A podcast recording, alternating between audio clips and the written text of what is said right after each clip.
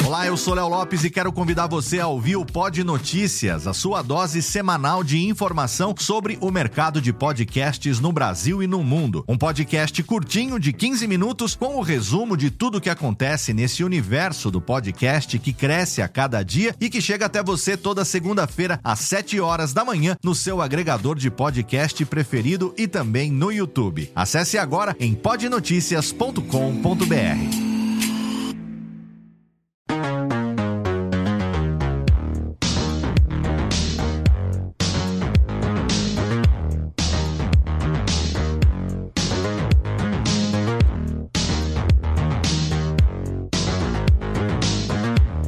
Olá, seja muito bem-vindo, seja muito bem-vinda, você ouvinte do curso de podcast. Eu sou Léo Lopes e está no ar pela Radiofobia Podcast Network, mais um episódio do nosso podcast sobre produção de podcast. Sim, o curso de podcast é o podcast herdeiro do Alotênica, o meu podcast de produção que tem 100 episódios aqui no mesmo feed, se você estiver ouvindo pelo podcast. A gente teve aí quase 10 anos de história com o Alotênica e agora o curso de podcast é o herdeiro do Alotênica. Já estamos aí no sexto episódio, nesse novo formato, trazendo sempre para você convidados especiais para a gente falar a respeito de temas relevantes relacionados à produção de podcast. O curso de podcast está lá no nosso site cursodepodcast.com.br. Direciona para o nosso canal do curso de podcast no YouTube. Você pode acompanhar as nossas gravações ao vivo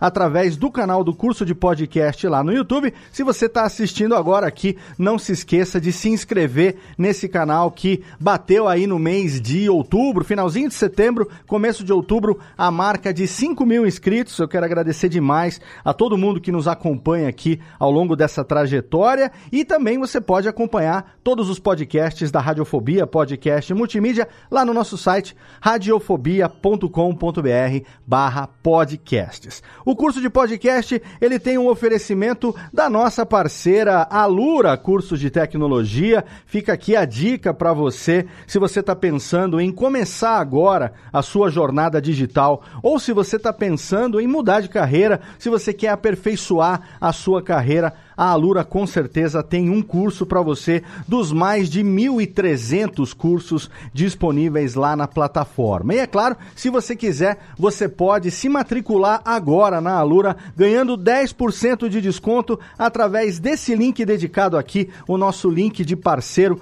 que você encontra na postagem do podcast e também lá no nosso, na nossa descrição do YouTube, alura.com.br barra promoção, barra curso de podcast. Entra Entra agora mesmo ali para você poder garantir 10% de desconto na matrícula. E a Alura hoje é a plataforma onde você encontra os meus dois cursos relacionados a podcast que estão disponíveis na internet. O meu curso de produção de podcast e também o meu curso de edição de podcast. Se você é matriculado na Alura, você pode fazer, além dos meus dois cursos, os mais de 1.300 cursos disponíveis na plataforma para você também também mudar a sua vida, quem sabe mudar de carreira, fazer a sua transição aí também para o meio digital. No nosso programa de hoje, nosso sexto episódio do curso de podcast, a gente vai falar sobre um tema que é extremamente relevante, principalmente nesse momento agora, onde nunca se falou tanto de podcast como no momento que a gente está vivendo. A gente aqui, eu e os convidados do programa de hoje, a gente está produzindo podcast há quase 15 anos, mas muita gente só está conhecendo agora esse nome podcast. Muita gente está conhecendo podcast graças aos podcasts em vídeo, graças aos programas que se tornaram aí muito é, famosos, principalmente durante a pandemia, que é, ajudaram a divulgar o nome do podcast. Mas o podcast tem uma história que agora em outubro completou, aqui no Brasil, completou 18 anos de história. E nesse momento, a gente tem aqui um grande desafio. No meio de tantos podcasts existentes, como é que a gente se mantém relevante? Como é que a gente pode construir a nossa audiência? É importante ainda a gente se dedicar para construir uma audiência? Como que a gente pode fazer para conseguir o engajamento dos nossos ouvintes? Como é que a gente faz para que a gente consiga eventualmente aumentar o nosso número de, de downloads? Será que o número de downloads ainda é tão importante? Ou será que ele é mais importante do que o engajamento que a gente consegue com os nossos ouvintes? O segredo é como você se manter relevante no meio de tantos podcasts disponíveis nesse finalzinho aqui de 2022 e tudo indica que 2023 vai ser um ano ainda melhor para a Podosfera. E para conversar comigo, eu trouxe aqui hoje dois que são mais do que amigos, mais do que parceiros, são dois irmãos queridos que eu trago durante a vida, duas que estão entre as primeiras pessoas que eu conheci quando eu comecei a minha trajetória no podcast lá em 2009 e que trazem uma experiência muito bem sucedida de construção de comunidade de construção de audiência, trazem uma experiência muito bem sucedida de engajamento, porque eles têm lá a sua cavalaria geek, que acompanha praticamente tudo que eles fazem, além de terem expandido hoje, o trabalho deles vai além das fronteiras do podcast. Então é com muito orgulho que eu recebo hoje, nesse sexto episódio do curso de podcast, meus irmãos Tato Tarkan e professor Mauri, lá da Rede Geek. Aê! Aê! Sejam bem-vindos, meus queridos. Muito obrigado, senhor Léo Lopes. É um prazer inenarrável estar aqui com você, meu querido irmão. Verdade. É, ainda mais assim, Léo, a gente, a Rede Geeks falou que quase 15 anos. A Rede Geek, nesse último dia 6, domingo, Verdade. completou 15 anos de Olha vida. Aí, cara. 15 tá anos a gente só? Quis fazer um baile com 15 casais representando as 15 primaveras. Exatamente. Mas vai ser, vai ser só pro ano que vem. Vai ser só pro ano que vem. vamos fazer, vamos fazer esse bailão aí no ano de 2023, um ano que a gente já vai estar tá aí mais vacinado, mais blindado de tudo isso que está acontecendo e Exatamente. com certeza a gente vai poder celebrar, quem sabe a gente não faz aí uma festa conjunta para celebrar os 14 anos do Radiofobia e os 15 anos da, da, do We Are Geeks, né? Os 15 anos da Cavalaria Geek, os 15 anos de trabalho de vocês. É, Com certeza. É, é um orgulho muito grande para mim ter vocês aqui. A gente teve dois episódios atrás, eu estive, na verdade, aí, onde vocês estão hoje, nos, nos nas nababescas instalações da Rede Geek, na República, na República da Moca, em São Paulo.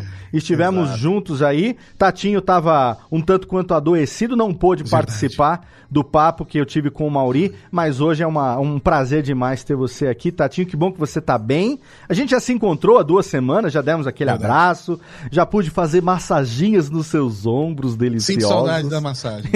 Terás em breve, viu? Em breve estarei de novo aí em São Paulo. E se tudo, se tudo correr bem e der certo os planejamentos, vamos passar o Réveillon junto de novo, hein? Ah, aleluia. É se... o que eu quero, eu quero passar esse reveilão. É, se tudo der eu certo. Eu quero passar o reveilão e, e, e, estar na casa nova. Se tudo vamos, der certo.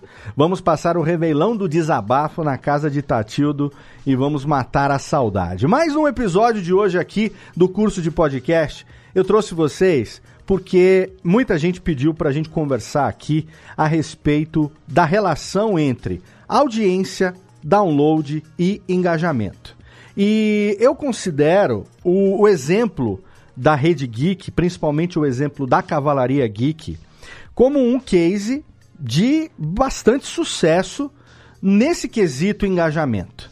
Né? Para não dizer que eu estou mentindo, ó, a técnica traz aqui, ó, eu tenho aqui minha canequinha. Cadê aqui a câmera? Ah, câmera número 1. Um? Eu sou a técnica da Cavalaria Geek. Olha aqui, ó. Está ah, aqui. Que bonito. Tá? Minha canequinha está aqui com todas as minhas canetinhas aqui sempre ao meu lado.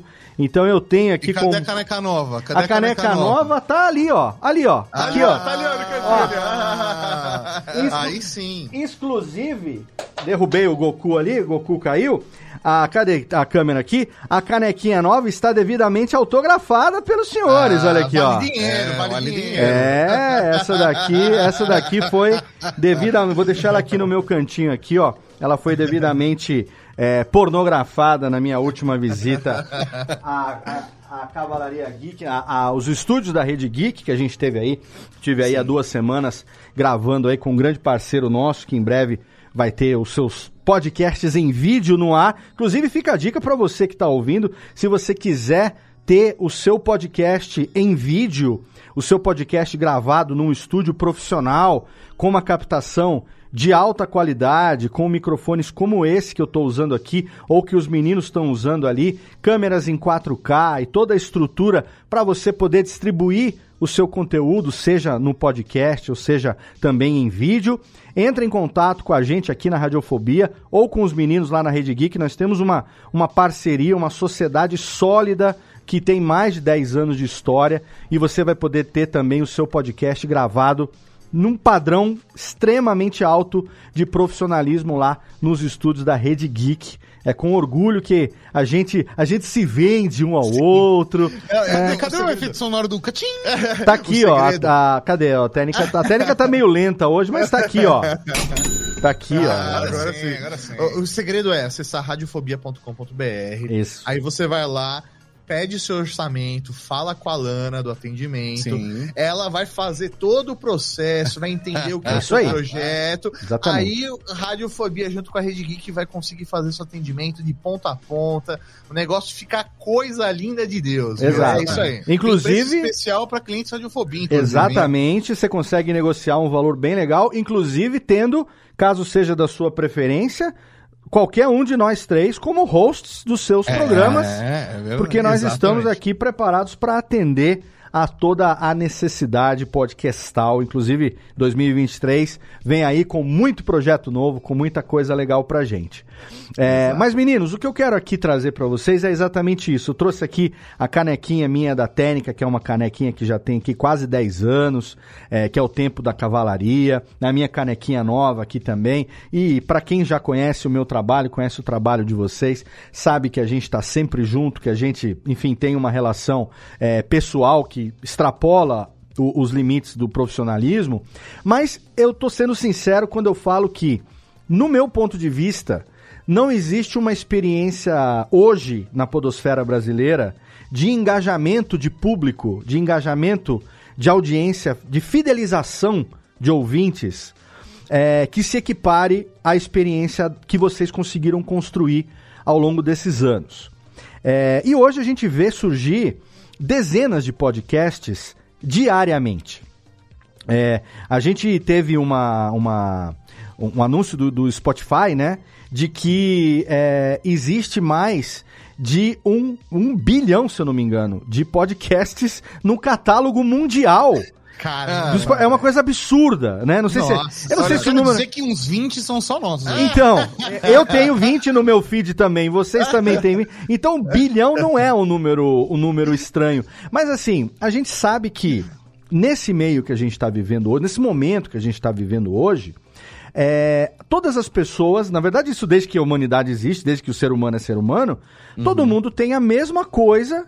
Uma, se tem uma coisa que todo mundo tem em comum nesse planeta, é todos os seres humanos têm 24 horas por dia para poder exato. utilizar de alguma maneira.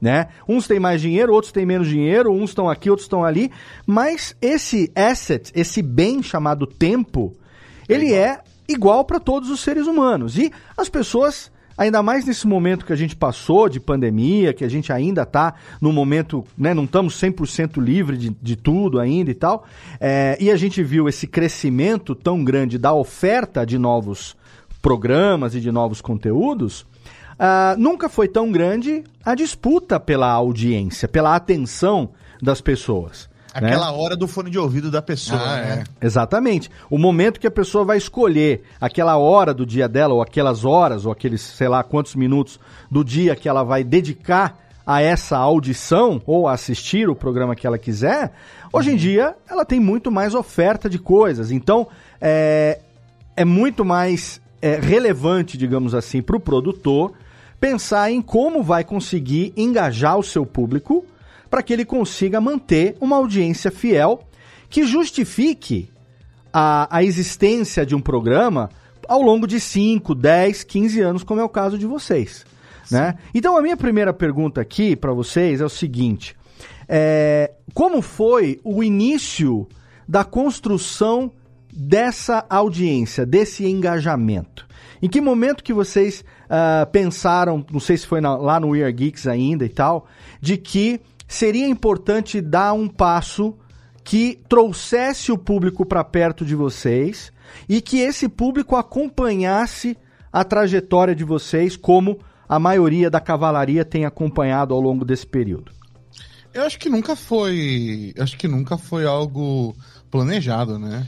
É. é. sempre foi uma parada muito. Como é que eu posso dizer? Natural. Até pensando na própria dinâmica das interações humanas, e aí o Mauri, como sociólogo, é, que estudou antropologia durante, durante toda a sua formação acadêmica, vai poder dizer, mas é, eu acredito que acho que tem muito a ver com a maneira como os nossos conteúdos e a nossa linguagem dentro dos conteúdos que a gente produz, é, é, a gente sempre quis se conectar com a galera de uma maneira muito humana sabe? Então, por exemplo, uma tecla que a gente sempre bateu muito é que todos os conteúdos que a gente faz tem que ter uma linguagem muito solta. Desde quando a gente faz um conteúdo dramatiz... É, com. com é, como é que eu posso falar? Cuidado. Não, dramaticidade, dramatização. É, com uma dramatização, isso aí, obrigado. Uma dramatização, até mesmo, por exemplo, quando a gente faz só um bate-papo, é, é, as gírias, o, o, o, a linguagem tem que ser solta, tem que ser natural, tem que ser humana, sabe? Não, não, não tem que ser aquela coisa formal da, da, da mídia tradicional, a gente não, não imposta a voz e faz uhum. aquela coisa. A gente sempre trabalhou com essa linguagem super humana, né? É, eu acho que teve um ponto, Léo, aí de até de é, racionalização disso tudo, né? Como o Tato falou, foi tudo muito natural dentro dessa construção do que é a Rede Geek hoje, né? Ou como, como ela nasceu, né? Nasceu ali de dois amigos gravando conteúdo e querendo fazer uma coisa que seria divertida para os dois e tá tudo bem, né? É, eu acho que a racionalização em cima disso, ela veio a partir do momento que a gente teve um primeiro contato com vida fora do que era a Rede Geek. Né? Uhum, é, a partir do momento que a gente começou a receber mensagens de outras pessoas, né, mensagens de pessoas que a gente nunca tinha ouvido falar, que a gente não conhecia, não tinha noção de quem que era. Né? É, eu lembro a primeira vez que a gente teve, sei lá, 100 downloads, que a gente falou, caraca, velho, tem 100, 100 downloads pessoas... é uma marca para todo mundo, né? É, porque você fala, cara, tem 100 pessoas que eu não tenho ideia de que são quem que seja Sim. que tá me ouvindo, né? É meio loucura isso. Caraca, total, né? Total. A minha responsabilidade em cima disso, né?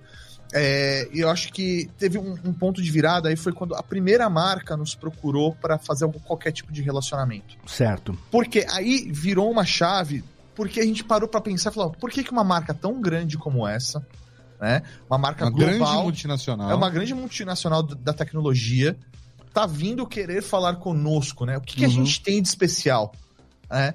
E aí a gente parou para avaliar o que, que a gente tinha nas mãos, porque a gente não tava dando tanta atenção assim. É, por que, que eles estão dando atenção e a gente não? Né? Perfeito.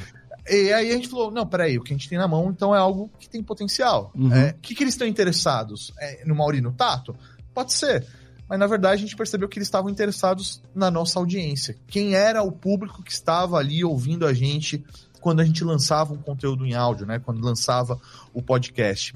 E aí a gente falou, opa, o que, a gente tem na mão aqui realmente é importante, é a nossa audiência. Uhum. Como que a gente faz para cativar essas pessoas? Como a gente faz para criar vínculo, vínculo com essas pessoas? Uhum. E aí, a partir desse momento, né, dessa virada de chave, a gente passou a entender que o que a gente tem mais importante não é a Rede Geek, não é o podcast, não é a edição, é a nossa audiência. Perfeito. Nós não somos nada sem a nossa audiência. Então, quando a gente percebeu isso, toda a construção de conteúdo que a gente passou a fazer a partir de então passou a colocar essa audiência num patamar acima. Certo. A gente tem que respeitar essas pessoas, nós temos que respeitar essa audiência. Né? Uhum. Né? E aí, a partir disso, a gente começou a entender como a gente vai criar um conteúdo que demonstre esse respeito a essas pessoas, como a gente vai se comunicar com essas pessoas para que elas entendam que elas são importantes para gente, né, para nós. Uhum. Elas já demonstravam que o nosso conteúdo era importante para elas, falando: "Meu, muito obrigado por fazer esse conteúdo, muito obrigado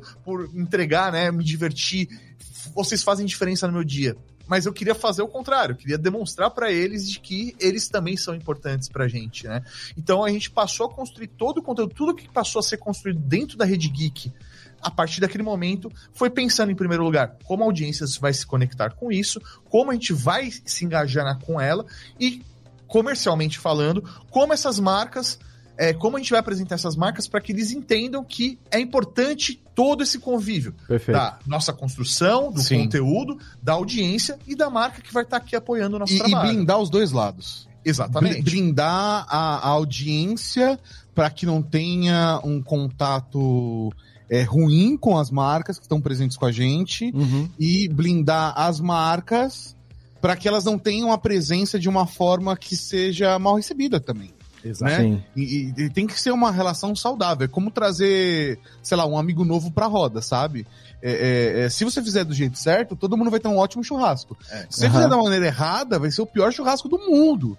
É, é, é tudo uma questão de como você, como anfitrião, vai fazer essa introdução. É lógico que quando você estiver apresentando a, a, a sua mãe para a sua sogra, é uma situação mais delicada. Claro. Mas é, é, o que eu quis dizer assim é, poxa, quando você está apresentando duas pessoas num ambiente informal, é, descontraído, como são os nossos conteúdos, a gente a gente tenta fazer de um dessa característica é, humanizada mesmo, sabe? Para que seja uma relação natural sabe? Então, eu acho que, é, é, se for simplificar, pelo menos da minha, do meu lado, é uhum. humanizar ao máximo esse processo. Por exemplo, ao contrário, e aí eu, eu vou fechar até a câmera aqui para poder fazer uma crítica. Fecha pra mim, dá dois, fecha aí! É, fecha, fecha aqui, fecha aqui para mim. Eu quero fazer uma crítica fechada ao nosso querido ah. amigo Jurandir Filho. É, Eita! É, é, Jurandir Filho não gosta de programa de e-mails. Leitura de e-mails, leitura de e-mails, sim. Não gosta de e-mails, não gosta de participação dos ouvintes. A gente, inclusive, inclusive, fez, né, professor Maurício, um programa exclusivo pra participação da galera. A gente tacou, assim... A gente foi pro lado contrário. A gente né? tacou a merda no ventilador mesmo sim, em relação sim. a isso. Que, é, ao contrário da gente, por exemplo, colocar dentro do programa, a gente fez isso durante muito tempo, né, de ter dentro do programa a participação dos ouvintes e tal, a gente falou assim, não, cara, dá pra ser muito melhor que isso. Sim. Vamos fazer um programa que é só a gente trocando ideia com a galera. O pessoal trazendo feedbacks e às vezes vai criando piada interna só dentro desse programa. E virou uma atração única. Exatamente. Que é só a gente trocando ideia com a galera uhum. é, é, e, e, que tem um formato próprio Sim. e a linguagem é só a gente trocando ideia. Exato. Então, é. é, é acho que poxa, o cuidado de, por exemplo, a gente decidir não só organizar o tempo, mas o trabalho, por exemplo, da equipe, que se, ficar separando mensagens, e-mails, comentários, para poder, tipo, separar essa interação, mais a gravação, mais edição, mais pra gente poder ter um programa só de feedbacks, Sim. sabe? É, é faz com que a gente é, mostre para as pessoas o quão elas são importantes pra gente, sabe? Assim como, por exemplo, a galera que apoia a gente. A gente tem uma live que a gente faz uhum. pros apoiadores. Que é só pros apoiadores. Sim. Que no último mês a gente fez aberta, é verdade. Uma hora quis uhum. fazer uma estratégia de marketing. Ah, Excelente. É, é, é, Para mostrar os benefícios de apoiar a Eu acho, acho válido. Inclusive, eu quero falar daqui a pouquinho sobre o saque acho que a gente está falando do saque, do serviço de atendimento sim, à cavalaria, sim. e da cavalaria, que a gente tem um ponto em comum também, radiofobia, com, com a, com a Rede Geek, que é muitos dos nossos colaboradores atuais é, foram, foram e ainda são nossos ouvintes. Sim, trazer nossa. esse pessoal que hoje a gente consegue gerar aí um, alguns, algumas, é, é, é, é, como é que fala? Gerar alguns empregos aí. E é claro que nessa situação a gente vai acabar trazendo para o nosso lado pessoas que confiam, que a gente confia e vice-versa. Mas antes de citar esse fenômeno do saque que eu quero trazer daqui a pouquinho aqui, eu quero aproveitar a presença ao vivo no chat do nosso curso de podcast do meu arque amigo Marcelo Salgado, nossa que está aqui com a gente, o Salgado Salgadinho, grande, querido Marcelo Salgado, que foi uma das primeiras pessoas que eu comecei a ouvir quando eu comecei podcast, lá em 2009. Eu, eu comecei a ouvir podcast em 2008 e eu sempre cito o Pode Comer, o do Marcelo Salgado, né, que tinha o Comer Camão. É, eu cito o Guanacast, do nosso querido Gustavo Guanabara, e o We Are Geeks, além, é claro, do, do Nerdcast, que foi o primeiro podcast que eu escutei como sendo ali os primeiros, o PirataCast também, Jabur e companhia, que foram os primeiros podcasts daquela geração lá de 2007, 2008, 2009. É, e o, o Salgado, o Marcelo Salgado, nosso Salgadinho, meu aqui amigo Salgadinho, que Diga-se de passagem aqui, ele talvez não goste que a gente fale isso, mas eu preciso falar que durante todo o período que ele trabalhou num grande banco nacional, ele incentivou demais o podcast demais, brasileiro. Demais. Ele ajudou muito todos nós, não só nós que estamos aqui, nós três, mas muitos outros podcasts a terem as campanhas, a, a, a, terem as suas oportunidades comerciais ali. Não porque ele era nosso amigo, mas porque ele levou essa visão de que o podcast podia ser uma excelente ferramenta às aos meios já tradicionais de comunicação que as grandes instituições tinham, e hoje a gente vê aí o podcast corporativo tendo esse crescimento que teve Sim. e a importância Sim. que teve, é, e, e, nunca se teve tanto podcast corporativo como hoje, mas o Salgadinho tinha esse essa postura que eu acho que a gente trouxe também ao longo desses anos, que é a postura de trazer o ouvinte para perto de você. Exato. Então o que eu vejo muito hoje em dia é o podcast que já começa com um ponto de vista comercial. Às vezes não tem defeito nenhum nisso, tá? É só um fenômeno Sim. atual. É, ele já começa com uma marca patrocinadora por trás, ou ele já começa com uma intenção é, claramente comercial por trás. E ele muitas vezes não é que ele não dê espaço para o ouvinte. O formato desse tipo de podcast, ele não tem espaço para esse tipo de interação. Sim. Ele não tem espaço para esse tipo de abertura, porque durante muito tempo lá no nosso início, a gente definia a nossa pauta com base nos feedbacks. Exatamente. Vocês lembram que, que a gente, ouvir, né? a gente falava, antes da gente ganhar um puto com podcast, a gente falava, a gente incentivava os ouvintes a comentarem no site e mandarem mensagem de áudio, mandarem o que fosse, e-mails e tal, porque a gente dizia que o feedback do ouvinte era o nosso pagamento. E não era por acaso, era porque aquilo ali ajudava a gente a trazer conteúdo para dentro das atrações. E eu vejo muitas vezes hoje podcasts que simplesmente são feitos em formatos fechados, que simplesmente não existe uma abertura para a interatividade, não existe uma abertura para essa troca, para esse feedback. Sim. Pergunta para vocês aqui é o seguinte: primeiro, vocês conseguem veem isso da mesma maneira que eu? E segundo, se sim, a que vocês atribuem esse fenômeno? Aonde o ouvinte que a gente sempre disse e praticamos ainda no nosso dia a dia é, como produtores, nós que estamos aqui, que é a vida do nosso podcast, que sem o ouvinte a gente não teria por que continuar. Por que hoje em dia não tem mais espaço para o ouvinte trazer o, o seu feedback pro produtor, ou para ele dizer aquilo que ele gosta ou aquilo que ele não gosta. Porque assim, eu tenho um grupo, a gente tem um grupo, eu vou até convidar você que tá ouvindo a gente aqui agora, eventualmente se você não sabe, a gente tem um grupo aberto no Telegram, qualquer um pode participar, que é o grupo do curso de podcast, é o t.me barra o curso de podcast. Tamo Você lá, tamo lá. pode participar ali no dia a dia, trocando ideia com a gente. Tem contato comigo, com os meninos. Tem muita gente que trabalha profissionalmente lá. Gabriel Tuller, Senhorá, os editores da Radiofobia, Thiago Miro, o Jeff, uh, o Du. Tá todo mundo ali. Muita gente que produz está ali no dia a dia trocando ideia. E você, se quiser, pode participar também e ali você vai ter oportunidade de ter contato direto com a gente ali no dia a dia. E ali a gente recebeu algumas perguntas ali de pessoas que eu divulguei o, o, o tema desse nosso papo de hoje e eles trouxeram isso como pergunta. É, por que, que é tão difícil abrir espaço para o ouvinte hoje em dia? Por que, que, é tão difícil engajar com o ouvinte hoje em dia, sendo que exatamente ele é a vida do que a gente faz? É, é muito louco isso que você está trazendo, Léo. É, posso começar dando minha visão? Questão, Cara, é, Léozinho, eu acho que parte do. Primeiramente, quero também deixar meu beijo aqui pro Marcelo Salgado, cara foda pra caralho, né? Amigão nosso. Ah, e Obrigado. segundamente eu quero falar que a gente também tem um grupo aberto no Telegram da Rede Geek. Manda, manda. t.me barra Rede Geek. Show. Pronto. Vai. Tamo tudo lá, tamo tudo um no... A gente tá um dentro do outro e vice-versa. é Todo mundo coladinho. Isso aí. Mas, é, cara, primeira visão, né, em relação a isso. Dentro desse novo formato, tá? Colocando entre aspas, dessa nova forma de se enxergar o que é podcast, que eu vou chamar aqui do, do MesaCast, tá? Uhum é, para mim, ele não dá esse espaço pro ouvinte pela maneira como ele foi construído, tá? Diferentemente do que a gente fez né, lá atrás, a gente construiu um, um conteúdo para conversar com os amigos, onde a gente vai aglomerando pessoas que têm um, um afinidade com a gente de alguma forma ali em volta, né? Você só está expandindo a roda de conversa, uhum. tá? Hoje a construção desses podcasts não é baseada nisso.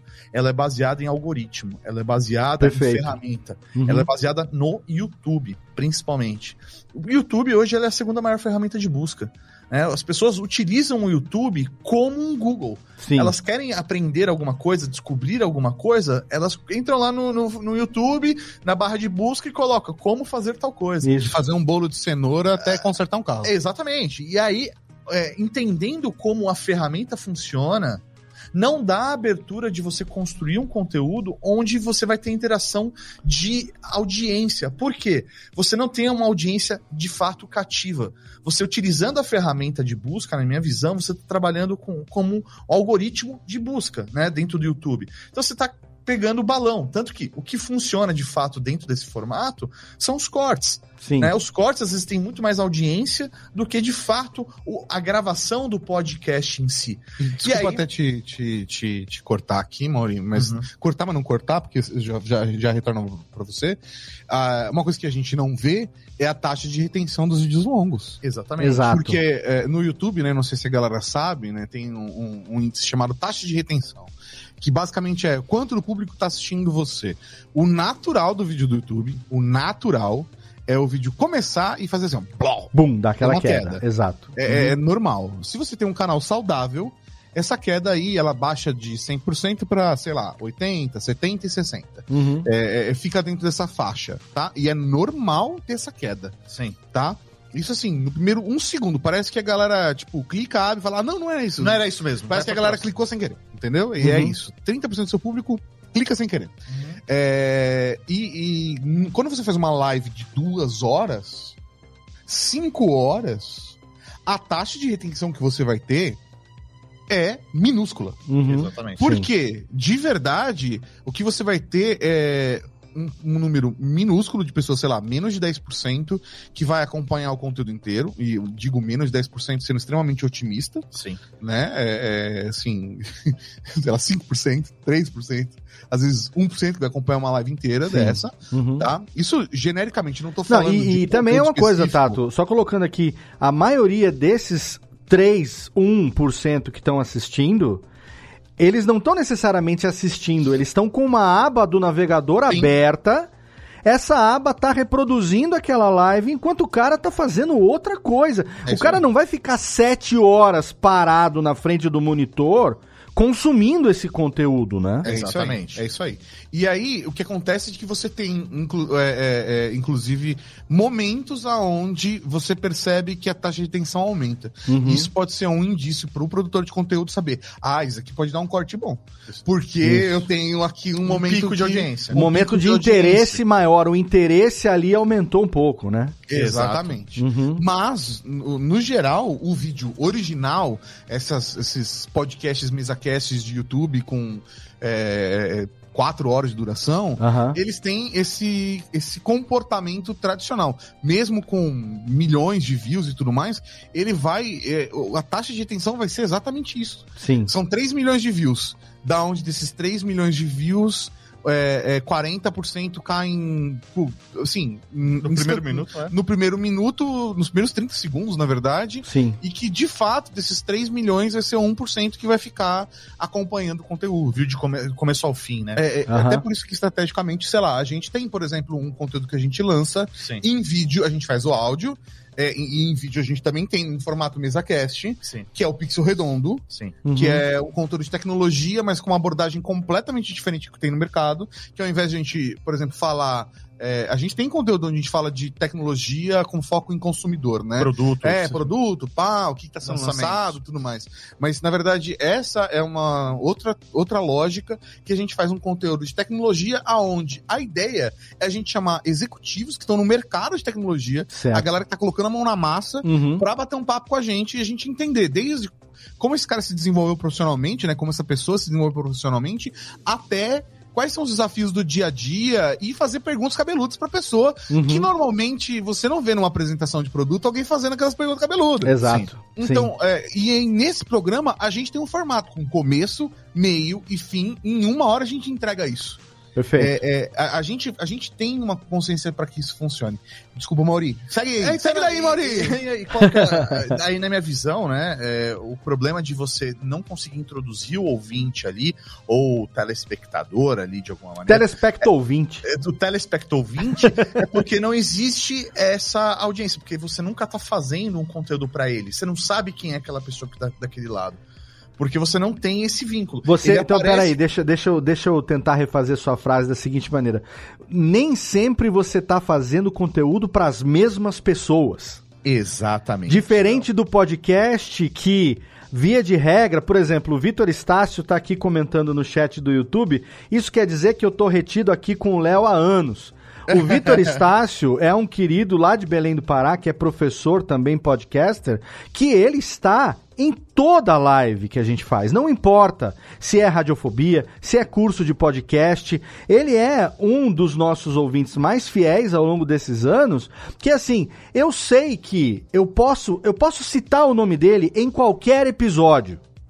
Eu sei que ele vai ouvir em algum momento Exato. e ele vai me responder pelo YouTube ou pelo Twitter ou pelo Instagram, não importa. Eu sei que isso vai chegar nele, entende? Então, existe essa audiência que nós conseguimos construir ao longo desses anos. É claro, a gente não é iludido. A gente sabe que as pessoas mudam, o tempo passa, as pessoas crescem, as pessoas casam, as pessoas mudam de país, mudam de carreira. Infelizmente, as pessoas também morrem, as pessoas, enfim, as coisas acontecem com as pessoas. E é claro Sim. que nem tudo é como era antes e nem queremos que isso seja. Mas o que eu quero dizer é que o formato que nós aprendemos a fazer é um formato que favorece a construção de uma fidelidade de Exato. pessoas é. que você sabe quem são. Para mim, a Cavalaria Geek é o exemplo master disso. No momento em que vocês começaram, isso para mim foi uma puta ideia de gênio. Isso é, é, com, eu nunca falei isso para vocês. Uma puta ideia de gênio, que é no momento que vocês começaram a dar os, os títulos, os, os, os, batismos, os, os batizados. Assim como eu sou a, arroba, a técnica da Cavalaria, Cavalaria, Cavalaria Geek, e muitos outros tem lá, tem o Barão, tem não sei quem e tal. Cara, esse momento, no, no, no, no aspecto fidelização da pessoa, Sabe, você dá um título, um cargo, digamos uma, não é um cargo, mas uma, um reconhecimento para aquela pessoa. E eu lembro daquela pompa que vocês faziam ao final de cada episódio, que vocês faziam o batismo, no batizado. Sim. E vocês faziam, então, hoje, vamos aqui a partir de agora, Léo Lopes é a técnica da Cavalaria Geek. Pá, e vem aquela brincadeira, aquela bate-palma, aquela coisa toda. Trocando é, Carmina Burana. E pro, pra, cara, pra pessoa que tá. Eu sou suspeito para falar porque eu sou da família. Mas pra pessoa que tá lá do outro lado, para aquele ouvinte, e vocês sabem do que eu tô falando, que a gente vem de uma geração de rádio. Sim. É como se você tivesse o teu nome falado lá naquela emissora que você gosta pra cacete, falado pelo teu locutor preferido. Sendo Exato. que no podcast essa fidelização ela é ainda mais forte. Sim. Porque você tem hoje rede você já tem há muito tempo, mas você tem a rede social que dá o suporte, você tem é, é, é, os outros meios que a gente se comunica também. Quando vocês resolveram fazer isso, e hoje você tem aí uma comunidade construída é, que muitos deles ainda acompanham tudo que vocês fazem até hoje. Esse case, para mim, na podosfera brasileira, não tem igual. Nenhum podcast dez vezes maior do que o, o, o ER Geeks já foi, ou Eu Não Acredito, ou qualquer programa que vocês venham a fazer, vai conseguir esse nível de. Com, eu vou chamar de cumplicidade. É, não, mas eu acho que é isso. Que eu você que é cria isso, com os seus ouvintes. Então, Mal, o que eu, que eu fiz o teu o aporte ali para falar era o seguinte: que eu vejo que realmente hoje em dia não há espaço porque você não está falando necessariamente com as mesmas pessoas. A maioria Exato. são paraquedistas, para é quem o algoritmo entregou aquilo na hora Exato. que ele abriu a home. Mas aqueles que realmente te acompanham são aqueles que quiseram dar o clique, aqueles Exato. que quiseram fazer o download, não é isso? Exatamente. E aí, quando você está sujeito a trabalhar num conteúdo que é feito pro algoritmo, é feito pra ferramenta, você vira escravo dela, né? É, você fica sujeito às mudanças de regras que acontecem mês a mês, ano a ano, e aí você pode tá num pico, num momento, e aí da noite pro dia você perder completamente sua audiência, por quê? Você tá à mercê daquela ferramenta. Sim. Diferentemente do que a gente constrói aqui, desde Exato. o início, que é ter o meu próprio feed. Então hoje eu sei que eu tenho lá, sei lá, 45 mil ouvintes, eu sei que quando eu lançar um episódio, eu vou disparar para essas 45 mil pessoas. Elas vão receber a notificação de que é, chegou um novo episódio, isso sem contar com as pessoas que já deixam para fazer o download automático. Exato. Né? Nos agregadores, então, de preferência, fica programado já ali. Exatamente. Pra baixar quando chegar um episódio novo do Não Acredito, ele já baixa, o cara acorda no dia seguinte, que já é, tá que é o, o, o verbo podcasting original, né? É isso aí. De pra distribuição, ideia, né? Léo, na nossa lógica, por exemplo, o Eu Não Acredito é um programa que sai às seis da manhã é o horário de lançamento dele. Sim. Porque eu quero que o cara acorde, tire o celular, desliga o despertador dele, abra as notificações e aí ele já veja, opa, saiu na segunda-feira que eu não acredito. É a minha rotina faz... de segunda-feira, irmão. Vou baixar aqui enquanto eu tomo banho e aí quando eu entrar no carro já começo a ouvir aqui para ir pro trabalho. Mas a o eu não tá acredito, serviço, mas né? o eu não acredito, eu não ouço na segunda-feira. É, diferente do, do top 10, 10. Uhum. que ele é sem o top 10, não tem sexta-feira pra mim. é, não, top 10, cara. Não ele, tem sexta-feira é pra mim. Pra eu não consigo caminhar na sexta-feira, academia. Não tem. Se não tem top 10, eu, o meu, meu dia não rende. Ah, Nerdcast. não, Nerdcast eu já eu sei que eu entreguei, querido. Eu, eu, sei, eu sei que vai sair no horário que a campanha for aprovada, que os, que os meninos quiserem publicar. Eu não me preocupo com o Nerdcast, porque como vendedor, como fornecedor, eu sei que na quinta-feira noite, no mais tardar, o programa já foi entregue. Agora, o top 10 eu não tenho controle sobre ele e eu sou consumidor dele, eu quero. entendeu? O meu relógio da sexta-feira, o meu, ele tá aqui, acordei, sete e meia, entendeu? Você quer o que aquele... Isso é muito foda do, do da construção de audiência, porque você criar... Olha, olha, olha que foda isso, cara. Em 2022, você ter dia da semana e horário para publicar podcast, não então, é qualquer Coca-Cola que faz isso, não, irmão. Exatamente. Não, e, e, a gente constrói hoje. Lembra que eu falei lá no início? O respeito pelo ouvinte, entender que ele tá ali em primeiro lugar, Léo, uhum. é definir o dia, o horário que vai sair, porque eu sei que ele criou uma rotina para me ouvir. Sim. Né? E eu vou criar, por exemplo, o formato, hoje, por exemplo, formatos que normalmente eles são quebrados. É, sei lá, por exemplo, eu não acredito ele tem normalmente uma hora de duração. Uhum. E cada bloco tem cada. É, são quatro blocos de 15 minutos. Porque eu sei que ele pode repartir esses blocos dentro da rotina do dia dele. Qualquer, semelha... Qualquer semelhança com o reloginho de rádio não é mera coincidência. É isso não, aí. Não então é. tem o top 10, ele vai ter ali seus 30 minutos, porque eu sei que ele consegue ir ouvir numa ida pro, pro trabalho. Ou, putz, eu vou fazer a esteira aqui, o aquecimento 30 da Meia horinha. 30 minutinhos ali, colocou o fone de ouvido, 30 minutos de, de aquecimento. Ou lavar ali. a louça. Então, banho, cria... banho, de, banho de barão, banho de rico, meia hora. Você é, cria. banho de gente o... rica, meia hora. Você cria a rotina, a gente cria o formato pensando na possível rotina dele, porque a gente tem esses dados, a gente sabe quando a pessoa tá ouvindo a gente, Sim. o horário que ela tá ouvindo uhum. e o que momento ela gosta de ouvir. Então, Sim. vamos atender a necessidade desse ouvinte, né? Perfeito. Então, é, essa é a lógica na hora de fazer toda essa construção de conteúdo, pelo menos dentro da rede geek, ou quando a gente vai, por exemplo, criar um conteúdo para um terceiro, para um cliente, uhum. para um parceiro nosso aqui dentro da rede geek produções, né? Eu, eu acho que vale levantar mais uma bola aqui, que é. Ó, antes que como... eu esqueça, Marcelo Salgado tá dizendo aqui duas coisas. Primeiro, esse ponto do Maurinho explodiu a cabeça agora. Ele diz: é isso. O conteúdo atual está sendo produzido por algoritmo não para uma audiência cativa. Exatamente. Essa é, é a primeira observação dele. E a segunda, com relação aos 30 minutos matinais, ele fala que esse tempo pode ser também utilizado para um cubano bem apreciado. Ah, e, e, eu sei que isso é uma, é uma direta para mim, que sou o cara do charuto. É, exatamente, exatamente. Nossa, inclusive, inclusive, estou levando para o Réveillon, hein, meninos? Aguardem, por favor. Aí sim, aí sim. Faça questão. É, Mas esse é, ponto mas... é fundamental, esse ponto, pra você ver, né? Tanto tempo e e, é isso mesmo, cara. É o algoritmo que está é, definindo essas audiências. E, e, e, assim, é, essa é a diferença que eu considero fundamental, eu já vou voltar a palavra pro Tato, Fica tranquilo. do podcast atual, aonde a pessoa sabe o que é. Ó, eu vou, eu vou dar uma. Um, devo fazer um devaneio aqui agora, tá? Hoje em dia, a palavra podcast ela já é conhecida por muito mais gente do que já foi no passado. É vero. Mas o conceito de podcast não é. Uhum. As pessoas, quando falam podcast, elas estão falando daquele, daquele programa onde as pessoas estão em volta de uma mesa falando com alguém. Sim, sim. é uma vezes. descrição é, do produto, não é uma descrição do meio. Sim, é isso aí. Entende? É isso aí. Então, assim, quando a gente fala que a gente faz podcast, a gente tem que diferenciar, e não devia ser assim, mas é. A gente tem que falar assim, não, eu faço podcast raiz. Eu faço podcast e aí fica nojento se você fala. Eu faço podcast do jeito certo ou do jeito que deveria ser.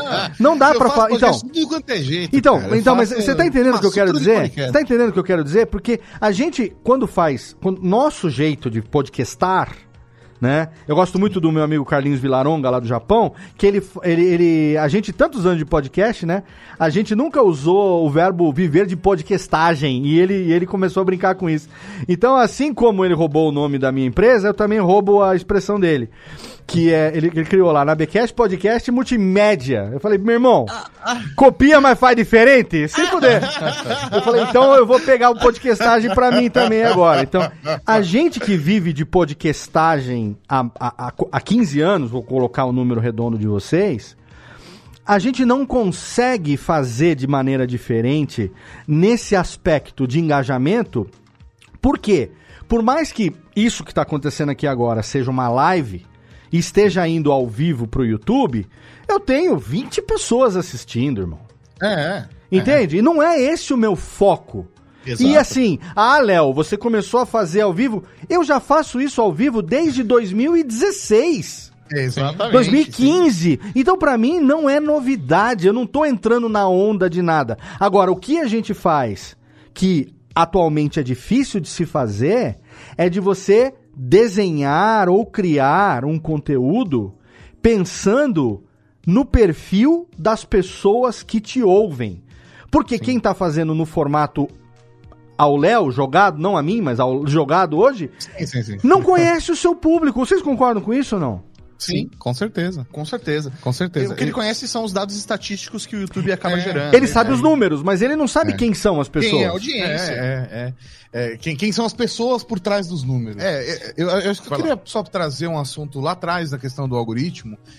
tem, um, tem uma questão de mercado que se fala bastante dos micro-influenciadores. Uhum. Eu, eu não, praticamente não gosto muito dos nomes, né? Eu não gosto do nome... Digital é, influencer. Digital influencers, influencers, youtubers, tiktokers, é, instagrammers, é, porque de verdade, assim, é, ou você é um produtor de conteúdo ou você, tipo, sei lá, uma celebrity. É, ou você é uma celebridade ou um produtor de conteúdo. se, chamar, se quiserem chamar a gente de inflados, eu aceito, porque a gente, né? Exatamente. Estamos infladinhos, mas influências. é verdade.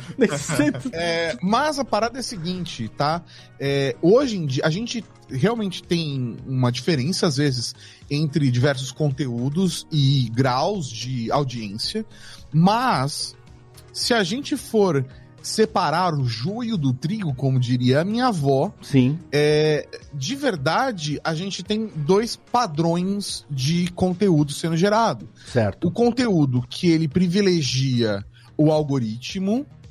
E muitas vezes tem gente que faz o conteúdo, o conteúdo bomba é puro algoritmo. Não que essa pessoa não seja autêntica, não faça um bom conteúdo, não, não tenha personalidade. Às vezes a pessoa é tudo isso, uhum. extremamente talentosa tal. E deu sorte ou sabe que está fazendo e caiu no algoritmo e bombou. Mas ela faz o conteúdo pro algoritmo. Sim. E tem a galera que tem uma outra lógica que é focada na retenção, na proximidade, no vínculo. É, qual é o vínculo que. Qual é o vínculo que o gigantesco consegue, qual é o vínculo que o, o menor consegue. Uhum. São vínculos diferentes, são relações diferentes. É, como você falou, ah, putz, falou meu nome no programa. é, é, isso é relevante é, quando o grande fala, mas você sabe que você está no meio de um oceano. E quando você tem, tem um número animal assim, putz, pra, pra mim a gente tem um número legal. Sim, né? mas legal. a gente tá longe de ser o maior podcast. É longe. Não, mas a gente tá com esse número legal e a gente tenta e se esforça ao máximo para dar atenção para todo mundo. Acho que a gente tá no, no é cenário onde a gente consegue dar atenção Sim. ao máximo aí para todo mundo, né? Ou pelo menos saber quem são e trocar ideia e tal. Inclusive, Vitor, aí que você tá acompanhando todas as lives do, aqui do Léo, pode ir lá pra Rede Geek também. Sim. Se você tá com, com tempo, cola em nós. Não, sabe, sabe o que eu costumo falar, Tato? O seguinte. Se o que eu estou fazendo tivesse tão errado assim, eu não estaria fazendo há 14 anos. É Exatamente, Léo. É esse o ponto. Entende? Então eu não seria um imbecil. Eu sou meio idiota em algumas coisas, vocês sabem disso. Mas não a esse ponto de rasgar dinheiro. Exatamente. Entendeu? Eu, eu, assim, a audiência é a, a audiência é pequena. Vamos, vamos falar sobre isso. Sim. A audiência é pequena. Pequeno comparado com o quê? É Entende? Qual, é, qual, é a métrica? Qual, exato, qual é a régua do rolê? Uhum. Porque o que você pode considerar pequeno, eu não estou dizendo de vocês, mas de quem diz ah, a sua audiência é pequena, eu posso retrucar dizendo, não, não, não sei qual é a tua, a, tua, a tua régua que limita o que é o grande e o que é o pequeno. Sim. Mas, para aquilo que eu me proponho a fazer, e que eu estou mantendo a minha proposta ao longo desses anos, eu continuo mantendo a minha audiência fidelizada a mim uhum. e ela continua sendo suficiente para que eu continue produzindo da maneira como eu tenho produzido, inclusive não só produzindo, que eu digo da maneira como eu tenho sem mudar não, porque o que a gente mais faz, tanto eu quanto vocês, é mudar, é mudar formato. Forma, é, mudar nome de atração. Mudar nome. A gente adora. Vamos se evoluir. Se adaptar. É a gente tá sempre testando, né, cara? Eu acho que isso faz parte de um perfil é, é, criativo tanto, tanto da Radiofobia quanto da Rede Geek, assim. É, é, é tem uma coisa que, que eu e o Maurinho te brinca aqui. Tem uma coisa que a Rede Geek faz bem, é criador de cabeça. É? A gente é fantástico nisso, cara. Às Não, eu falo Maurinho... isso. Quanto mais carne eu tenho para me coçar, mais eu crio, né? É, é, isso aí. É isso Olha, aí. eu vou falar para vocês, começo de 2023 vai ser um barata voa. Mas por que vai ser um barata voa? Eu nem sei o que vai acontecer. Não sei. Mas vai, vai, vai ter coisa nova. Mas que vai ter barata voa, vai, porque eu falei pro Maurício e falei assim, quer saber? Eu vou olhar para todas as atrações e vou falar o que, que eu quero que tenha, o que, que não quero mais que tenha. eu vou tirar a atração do ar, vou criar atração nova, não tô nem aí. Eu quero... Mas por quê? Porque a gente tá tentando se mexer, fazer coisas legais, fazer coisas que façam sentido. E pra, pra gente também, criativamente, sabe? Exato. É, é, putz, quando, sei lá, nasceu o Pixel Redondo. Nasceu porque a gente sentiu que o nosso propósito de é, é, contribuir de alguma forma para a educação tecnológica do Brasil fazia sentido a gente trazer profissionais da área e não ficar na mesma masturbação Sim. Que, que, que fica a galera, né, às vezes, do, do YouTube e tal. E a gente faz conteúdo pro YouTube, tá? Não tô fazendo uma crítica aqui a ninguém. Vários do youtubers de tecnologia são amigos nossos. Sim. É, é, mas não ficar na mesma masturbação de ficar no mesmo ciclo de, tipo, é, é, é, é produto consumo, e aí lançamento, e aí produto consumo lançamento, produto consumo lançamento, produto consumo lançamento, produto e ficar parado nisso putz, é, o quanto isso ajuda a gente a se desenvolver, sabe? As pessoas entenderem como funciona a tecnologia, qual é o mercado. Não, cara, a gente precisa falar de tecnologia num outro, numa outra camada. Uhum. Para que, que, as pessoas entendam como é o cenário dentro, que a gente entra dentro da indústria.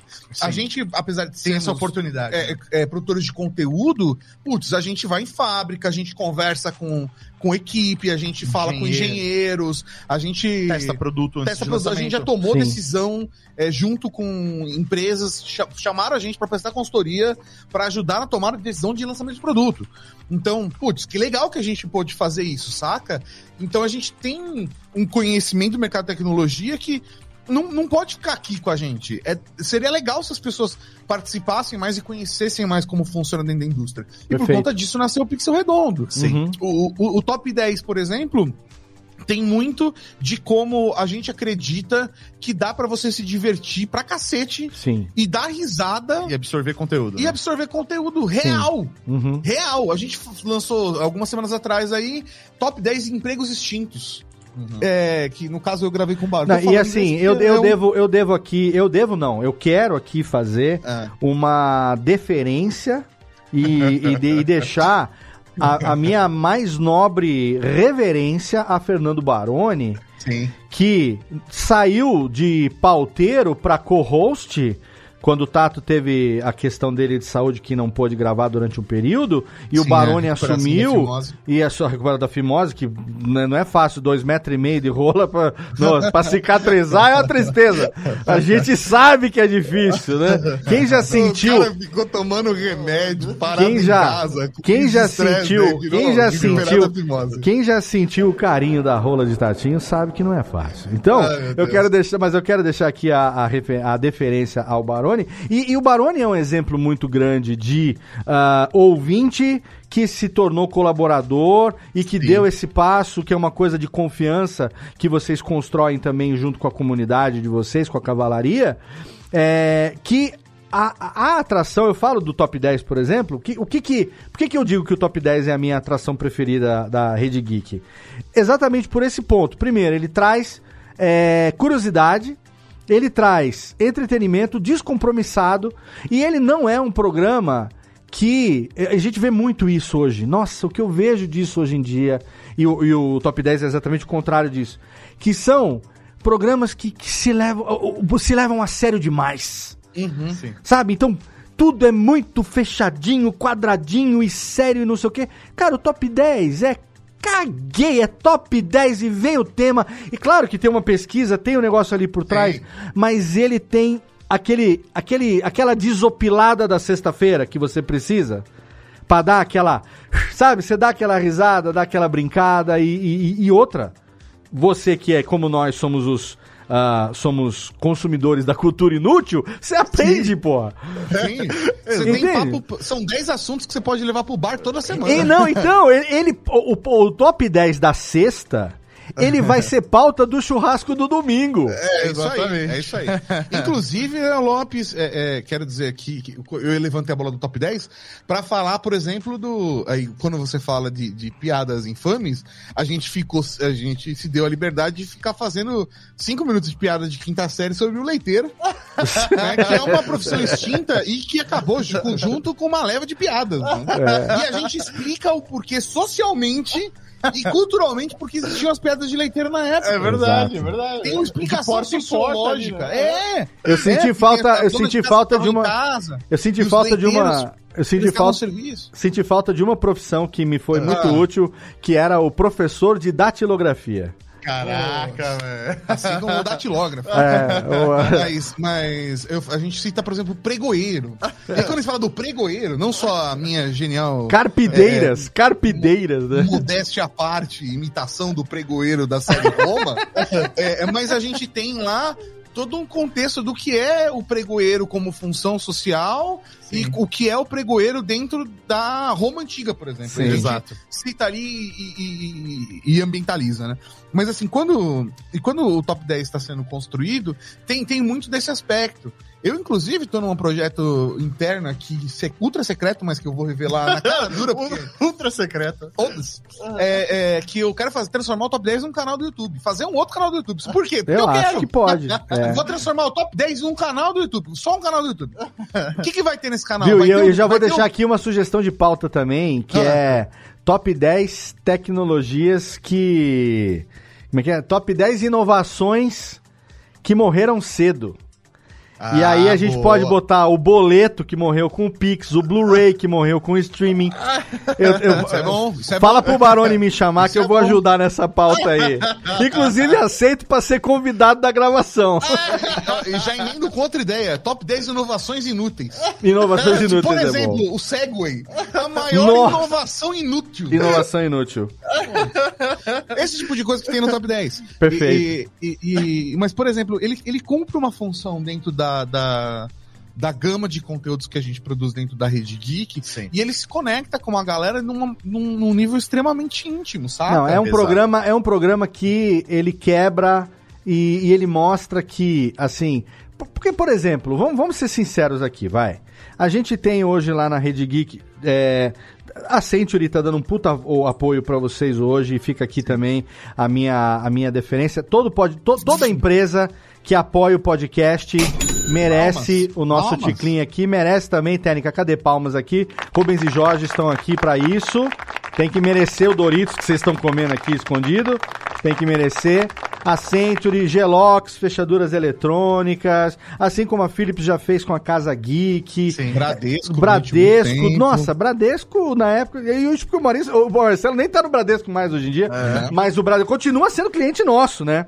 É, Sim, dos continua. dois. Inclusive Universidade Bradesco também continua sendo. Asus Brasil. É, a Asus também. Então, assim, e, todo, todas essas empresas que eventualmente estão ali é, apoiando, patro... aqui que nem hoje, a Lura, inclusive aqui, ó, ataque de oportunidade. Sim, é. Se você quiser, aqui, cadê? Aqui, não, nem tá, tá aqui, ó. Ô, cadê Tato, o faz embaixo de você, Tato, aí, aqui, ó, que ó, o logo tá embaixo do Tato, Lura. ó. Isso aí, ó, 10%. inclusive, galera da inclusive, Lura, vocês tá podem aqui. falar comigo também, A gente podia fazer um pacotão Red Geek, hein, Lura? Olha aí, embaixo do Tato aí. falar com vocês, mas vocês nunca ligaram pra mim. Vou, vou fazer a ponte. O Mauri, que o Mauri faz o comercial. Vou fazer a ponte. Inclusive a Lura Moura, que tá aqui com a gente também. A gente, a gente, se o Léo dá 10% de desconto, a gente vai dar 15% na Red Geek. não sou eu que dou 10%, não, são eles lá, pô. Mas enfim. Os caras já estão abusando, né? Vão no conteúdo ah, dos outros, né? Eu vou ter que cobrar 10% a menos do cachê esse mês, né? Pelo jeito. Mas, mas olha só que legal. É, essas empresas que apostam no podcast e a outra coisa que eu vou falar também para você que está é, ouvindo esse programa pelo podcast ou acompanhando aqui pelo YouTube. Vocês acham que realmente empresas do tamanho da Alura, do Magazine Luiza, do Bradesco, da Asus, de outras tantas, vocês acham realmente que essas empresas vão estar tá rasgando dinheiro hoje em dia, irmão?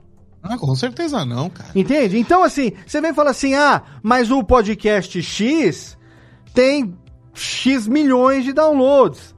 E, o que, o, e daí? Entende? Porque é legal que ele tenha X milhões de downloads. É, é bacana. Cada parabéns. um. Parabéns, excelente. Mas, para nossa relevância, e é esse ponto que eu queria puxar também nesse momento do programa. Como você se manter relevante dentro do nicho ao qual você se se propõe a produzir conteúdo num mar de podcasts que existem hoje em dia. Sim. A nossa amiga em comum, a Mari, Mari Mafra, Ryder, disse o seguinte, Jazz Ryder, que algum tempo atrás, é, hoje em dia, a relevância do conteúdo é que determina a sobrevivência Seja do podcast, seja do videocast, seja do jornal, não importa. É a relevância do conteúdo. O quanto que o seu conteúdo continua sendo relevante. Mas olha só, não é relevante do seu ponto de vista como produtor. Ou do meu ponto de vista. É relevante do ponto de vista de quem consome. Exato. E Sim. isso a gente só sabe se a gente tiver um canal aberto que permita que a gente receba uma, um feedback, uma retroalimentação desse público. Caso contrário, como é que a gente vai prospectar, por exemplo, um, uma, um Media Kit ou uma venda de um projeto ou de alguma coisa é, para uma marca? Se você não tem como mostrar que aquilo é relevante para quem te escuta. Sim. É relevante só para mim? Sim. É, Léo, posso emendar uma parada? É, pô, por favor. Que eu acho que tem a ver com, com isso de uma maneira muito profunda. Que acho que tem a ver muito como a gente se relaciona com isso, Maurinho. Vamos lá, vamos lá. Que é. A gente se esforça para ser do bem. Isso é verdade. É, isso é foda. A Sim. gente se esforça para ser do bem, saca? Do, tipo, não gente... que seja um esforço ser não, do não, bem. Não, não, não, não, não, não. Não, mas eu entendo o que o Tato tá falando, sabe por quê? Cada vez melhor. Mas você é sabe por quê? Sabe por quê que eu, eu vou arriscar aqui a ser o do contra, mas sem ser, porque eu sei que você vai concordar comigo. Hoje em dia, ser do bem não é tendência. Não, o rolê é a polêmica. Exato, o rolê é você ser o para, carinha. Para, para, é, é, é, é, o carinha do, do contra. Entendeu? É, e, eu concordo totalmente no que você tá falando, bicho. E vale a pena manter os seus valores. É, então, eu acho que essa questão, cara, tipo, putz, a gente tem um sistema de apoiadores, é, é, e a, a, gente utiliza todo, toda a verba para produção de conteúdo, é, ou para voltar para a cavalaria, ou para apoiar causas que a gente acredita e que a cavalaria acredita. Exato. A gente, a gente se esforça para seguir a missão que a gente colocou pra gente. Tato, Tanto... guarda essa palavra. Missão. Nós vamos voltar nela daqui a pouco. Beleza. É, é, mas, por exemplo, para seguir a missão que a gente definiu pra Red Geek e pra gente como pessoas. A minha parceria com o Mauri foi antes da Red Geek nascer. Sim. A, a nossa parceria tá é, é, é, pro, pro nosso crescimento, pro nosso desenvolvimento. Tanto é que se eu ganhar na Mega Sena, eu sou obrigado a dividir com o Mauri 50%. É isso aí. Já faz parte do acordo. É isso aí. Se o Mauri tá ganhar na Mega Sena, ele é obrigado a dividir 50% comigo. Se ele 30. vai fazer, eu não sei, espero que sim. Mas tem uma parada de 30. valores. 30, 70. 33, porque eu sou casado, né? divisão. Não, não, não. não, não, não. Se sua esposa ganhar, a gente conversa. Não vem com essa, não. Também sou casado e te daria 50. Mas vamos lá. Divide um pouquinho pra mim aqui que eu tenho. A, a Carol tá fazendo o, projeto de, de interiores da minha casa, irmão. É, é caro, produção é caro. Mas assim, é, é, a gente se esforça no aspecto de trabalhar diariamente para sermos pessoas cada vez melhores. Uhum. E o nosso conteúdo reflete isso. Eu acredito muito que. E essa, por exemplo, é a proposta do Eu Não Acredito. O Eu Não Acredito é um programa que tem como proposta fazer com que todas as pessoas que acompanham esse episódio, esse programa, é, saia toda segunda-feira, toda semana, um pouquinho melhores do que eles entraram. Essa, essa, é toda Perfeito. a ideia do Eu Não Acredito. Tá? Quando, quando, quando ganhou esse nome, esse formato, já estava definido isso e era uma coisa que estava como nosso propósito. A gente reflete isso desde as lives que a gente faz, em como a gente interage com as pessoas, em como a gente lida com as nossas vidas, em como a gente se relaciona com os nossos pares, Perfeito. em como a gente se relaciona com as pessoas que trabalham com a gente. Uhum. A gente tenta ter essas, as relações mais transparentes, mais honestas, é, é, mais corretas. É, é e isso é uma parada que eu sinto que, infelizmente, primeiro, não é tão valorizada. Né? Sim. Não tô falando que a gente é desvalorizado, mas Sim. eu tô dizendo que não. É, no mercado não é uma parada que as pessoas buscam como prioridade. Perfeito, perfeito. Né? Uhum. É, é, e, e, e, segundo, é uma parada que faz falta quando você. Quando. Faz falta quando faz falta. Já me explico. Ouvi uma história, não vou citar nomes, não vou citar pessoas, não vou citar marcas e não vou citar conteúdos. Uhum. Mas, entretanto, todavia, aconteceu recentemente de estar tá, de tá rolando aí é, é, é, a história a história venérea, venéria Léo Lopes. Venéria, gosto, gosto. É, a parada é a seguinte, tinha uma marca que estava avaliando quais eram os podcasts que ela queria trabalhar. Perfeito. Tá?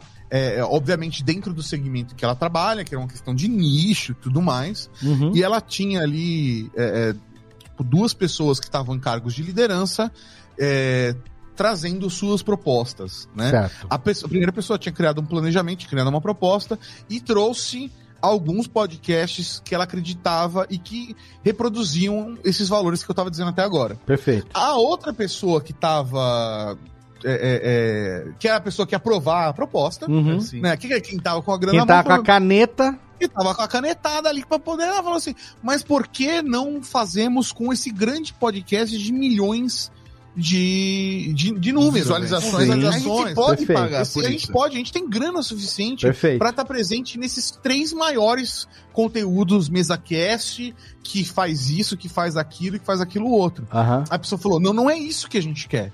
O que a gente quer é estar presente nesses três conteúdos aqui, não nos três maiores, mas nesses três conteúdos aqui que vão se comunicar com o nosso público. O nosso público não está nos três maiores. Exato. O nosso público está aqui nesses três aqui. E é aqui que vai fazer sentido. E esses, esses, esses três conteúdos é, refletem os nossos valores de diversidade, valores. refletem isso os aí. nossos valores e a nossa missão de comunicação, refletem tudo isso que a gente tem é, escrito na parede da empresa. Perfeito. E aí foi que foi que foi que aprovaram a parada. Uhum. Deu alguns meses. O que que o, o dos grandes podcasts fizeram? Merdinha. Cagou no rolê. É, começaram a fazer discurso é, é, é, preconceituoso. Claro. É, é, dois deles que estavam na lista, dois dos três estavam na lista, é, entraram numa grande polêmica inclusive caso internacional. Perfeito. E aí a parada que aconteceu foi que internamente essa pessoa chegou e falou: lembra porque eu falei daqueles, daqueles programas que a gente selecionou em apoiar, que tinham a ver com os nossos valores? Uhum. É por isso.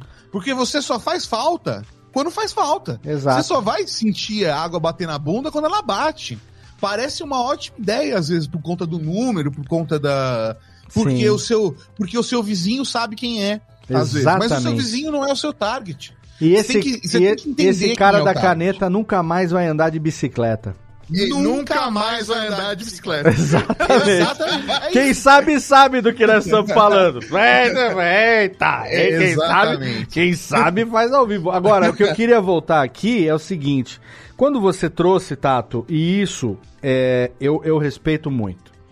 Quando você trouxe missão como uma palavra relevante para descrever parte de como a gente considera a, o nosso jeito de fazer o que a gente faz, né? Uhum. É, vocês concordam, Tato e Mauri, se eu disser para vocês, se eu afirmar para vocês uhum. que nós já deixamos de ganhar. Cadê a, a reverb técnica? Muito dinheiro! Simplesmente porque a gente negou propostas com as quais a gente não concordava moralmente com elas. Putz! Eu neguei cliente porque eu falei, já tive trauma. Não quero. Não trabalho com esse cliente. Não trabalho Vocês entendem qual é a diferença? Essa marca não age corretamente. Vocês entendem qual é a diferença? Você que está ouvindo aí, pequeno ouvinte, pequeno gafanhoto, pequeno podcaster, que assim, é bom ganhar dinheiro com podcast? É legal, claro que é. É, é bom ganhar dinheiro, ponto. É bom ganhar dinheiro de qualquer maneira. Se você consegue ganhar com aquilo que você ama, e no nosso caso, nós não é só o que a gente ama, é o que a gente sabe fazer. Entende? Então, produzir Diga podcast. Por você, o Maurício fez uma lasanha que é uma beleza. Porra! Eu ia falar do negócio também que alguém faz, mas não vou falar agora porque vocês Que tá, ó, ó, Vou até limpar. do que lasanha. Né? Nossa, vou limpar o cantinho da boca aqui agora por causa disso. Gosto é. mais do que lasanha, com toda certeza do mundo. Mas, assim, você, a gente conseguir é, ter uma, uma, uma sobrevivência, conseguir prosperar, conseguir construir um, um, dia a dia, um futuro com aquilo que a gente gosta e sendo bem posicionado no mercado, cara, não é só questão de cobrar os, é, é, é, os preços mais baratos ou de você é, oferecer aquilo que ninguém faz. Não. Muitas vezes o seu valor é até um pouco mais alto do que a, concorrência. Muitas vezes você está oferecendo aquilo que todo mundo oferece, mas você traz um diferencial naquilo que você faz, que é comprometimento, é padrão de qualidade, Sim. né? E essa questão do valor que eu falo para você. Nós, se você, você quer entrar, quer saber, entra no site da Rede Geek, vai ver o portfólio desses caras. Entra no site da Radiofobia, vai ver o portfólio da gente. Vai ver as empresas que até hoje acompanharam a gente, que são. que a gente nem chama de cliente, a gente chama de parceiro. E eu, eu chamaria até mais, é que não fica legal no, no, no, portfólio, mas chamar de cúmplice no crime, né? É. De... Eu, costumo, eu costumo brincar com os clientes que é assim. É, é, eu costumo falar assim, na primeira relação comercial, eu falo assim: olha, isso daqui é andar de mão dada e dar beijinho no shopping. É. é. Depois disso já é falar que é namoro. Não, é, que nem... é, é verdade. É isso mesmo. É que nem, ó, agora, recentemente, eu tive lá na, na, no estúdio da Rede Geek, a gente foi gravar para um cliente lá. E aí gravamos, começamos às nove da manhã e tal, chegou onze e meia, meio-dia e hora do almoço, né? Próxima gravação é, era o quê? Duas e meia, né, mal? É, então aí falou assim, bom, e agora? Hora do almoço. Aí, beleza. Mano, que eu já dormi no colchão naquela sala, irmão. Eu peguei, desci a escada, a Mano Laura tava lá, Aí eu falei, Laura, tem cerveja? Ela falou assim, claro que tem, você acha que não? Aí eu fui lá, abri a geladeira, que eu já tô acostumado a abrir há mais de 10 anos, tinha lá umas, umas estelinhas e tal. Aí eu saí dali tomando uma estelinha, aí o cliente tava lá fora, aí eu falei assim, tá servido? Eu falei assim, mas ele tá no budget? Eu falei, não, isso nem precisa tá no budget. Isso aqui é comum, cara. Isso aqui em Casa Geek tem cervejinha, tem mais de 10 anos aqui, irmão. É. E assim, não, não, não vai mudar a minha postura na próxima gravação, então tá tudo certo. Mas é aquela coisa de você cria uma relação de cumplicidade e, e, isso a gente. É legal, por exemplo, eu tô, eu tô citando esse nosso cliente em comum, que é a SAP, o Rodrigo e tal. Mas, por exemplo. É, Beijo uma. Murad também. Murad também, que estamos grandes projetos aí vindo e fechamos agora, um, um, projeto excelente. Mas assim, por exemplo, a relação que vocês criaram, por exemplo, com o Marcel, que Sim. até recentemente estava lá na ASA, acho que o Marcel saiu, né? O Marcel agora Sim. teve uma transição de carreira. Quando, desde o apagão, projeto do, do audiojogo, do Apagão, Sim. quanta coisa que a gente não produziu junto ali, lançamento do Zenfone 3, se eu não me engano, que foi o projeto Sim, do Apagão, que a gente fez em conjunto também, produção Rede Geek com edição da Radiofobia e tal. Assim, cara, isso tudo, ou isso tudo não, volto, nada disso teria sentido se nós não tivéssemos a confiança que a gente tem com a nossa audiência. Exatamente. Ah, é. É, cara, vamos lá. Ah, falando, falando pessoal da Asus, né? ou, ou da Accenture, por exemplo, Accenture, a gente tem a tração tá, claro. ao, ao, ao, vivo. Sim. Nos dois casos. Sim. Em que a gente tá falando da relação com a Accenture, por exemplo, e eu tô ao vivo, eu poderia falar qualquer coisa ali. Assim. Exato. Assim. E, e, os caras confiam na gente, porque sabem dos nossos valores. Cara, os caras é. da Accenture botaram tradutor de Libras para vocês, Pô, irmão. Cara, isso é uma parada que a gente sempre quis fazer. Não, você tá, você tá, ó, eu, ó, nós nunca falamos aqui, sobre isso, hein? Manda, nunca... manda, esse vídeo aqui pra galera da Accenture pra mostrar o quanto a gente ama, ó. Não, dá o corte aqui, alguém faz corte no YouTube aqui, manda. Ó, manda eu, nu, eu, nunca, eu nunca, a gente nunca conversou sobre isso.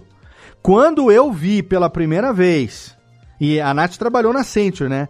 Quando eu vi pela primeira vez a, o tradutor, a tradutor de, tradutor de Libras Sim. no conteúdo de vocês, cara, ninguém, ni, cadê a técnica reverb de novo? Ninguém fez isso em podcast antes, velho. É, isso aí é da hora demais, cara. Cara, isso é muito disruptivo. É muito abrir. Sabe? A gente, a gente tá aqui há 15 anos nesta bodega. Exato. E a gente continua abrindo picada com facão na mão, irmão. É isso aí, é isso aí. É isso aí.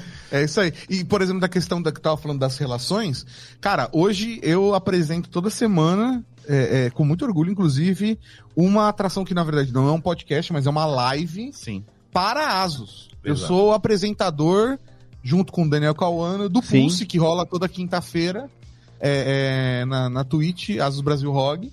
É, e, cara, eu sou o apresentador do programa. Eu, e eu sou agente externo. Sim. É, eu sou agente externo. E, sei lá, se é como, ali... É como eu, como host dos podcasts da SCP. Exatamente. É isso aí, cara. E eu, eu trago pauta, por exemplo, pra falar da Nintendo dentro então, do programa. E, e sabe o que é, é legal disso? É que a empresa confia na gente como host a ponto de que sabe que a gente tá contratando porque sabe que a gente é isento Sim. Dá pra gente a liberdade de trazer um negócio que, e eu sei que você, nós somos filha da puta igual, a gente traz muitas vezes uma provocação que ninguém faria.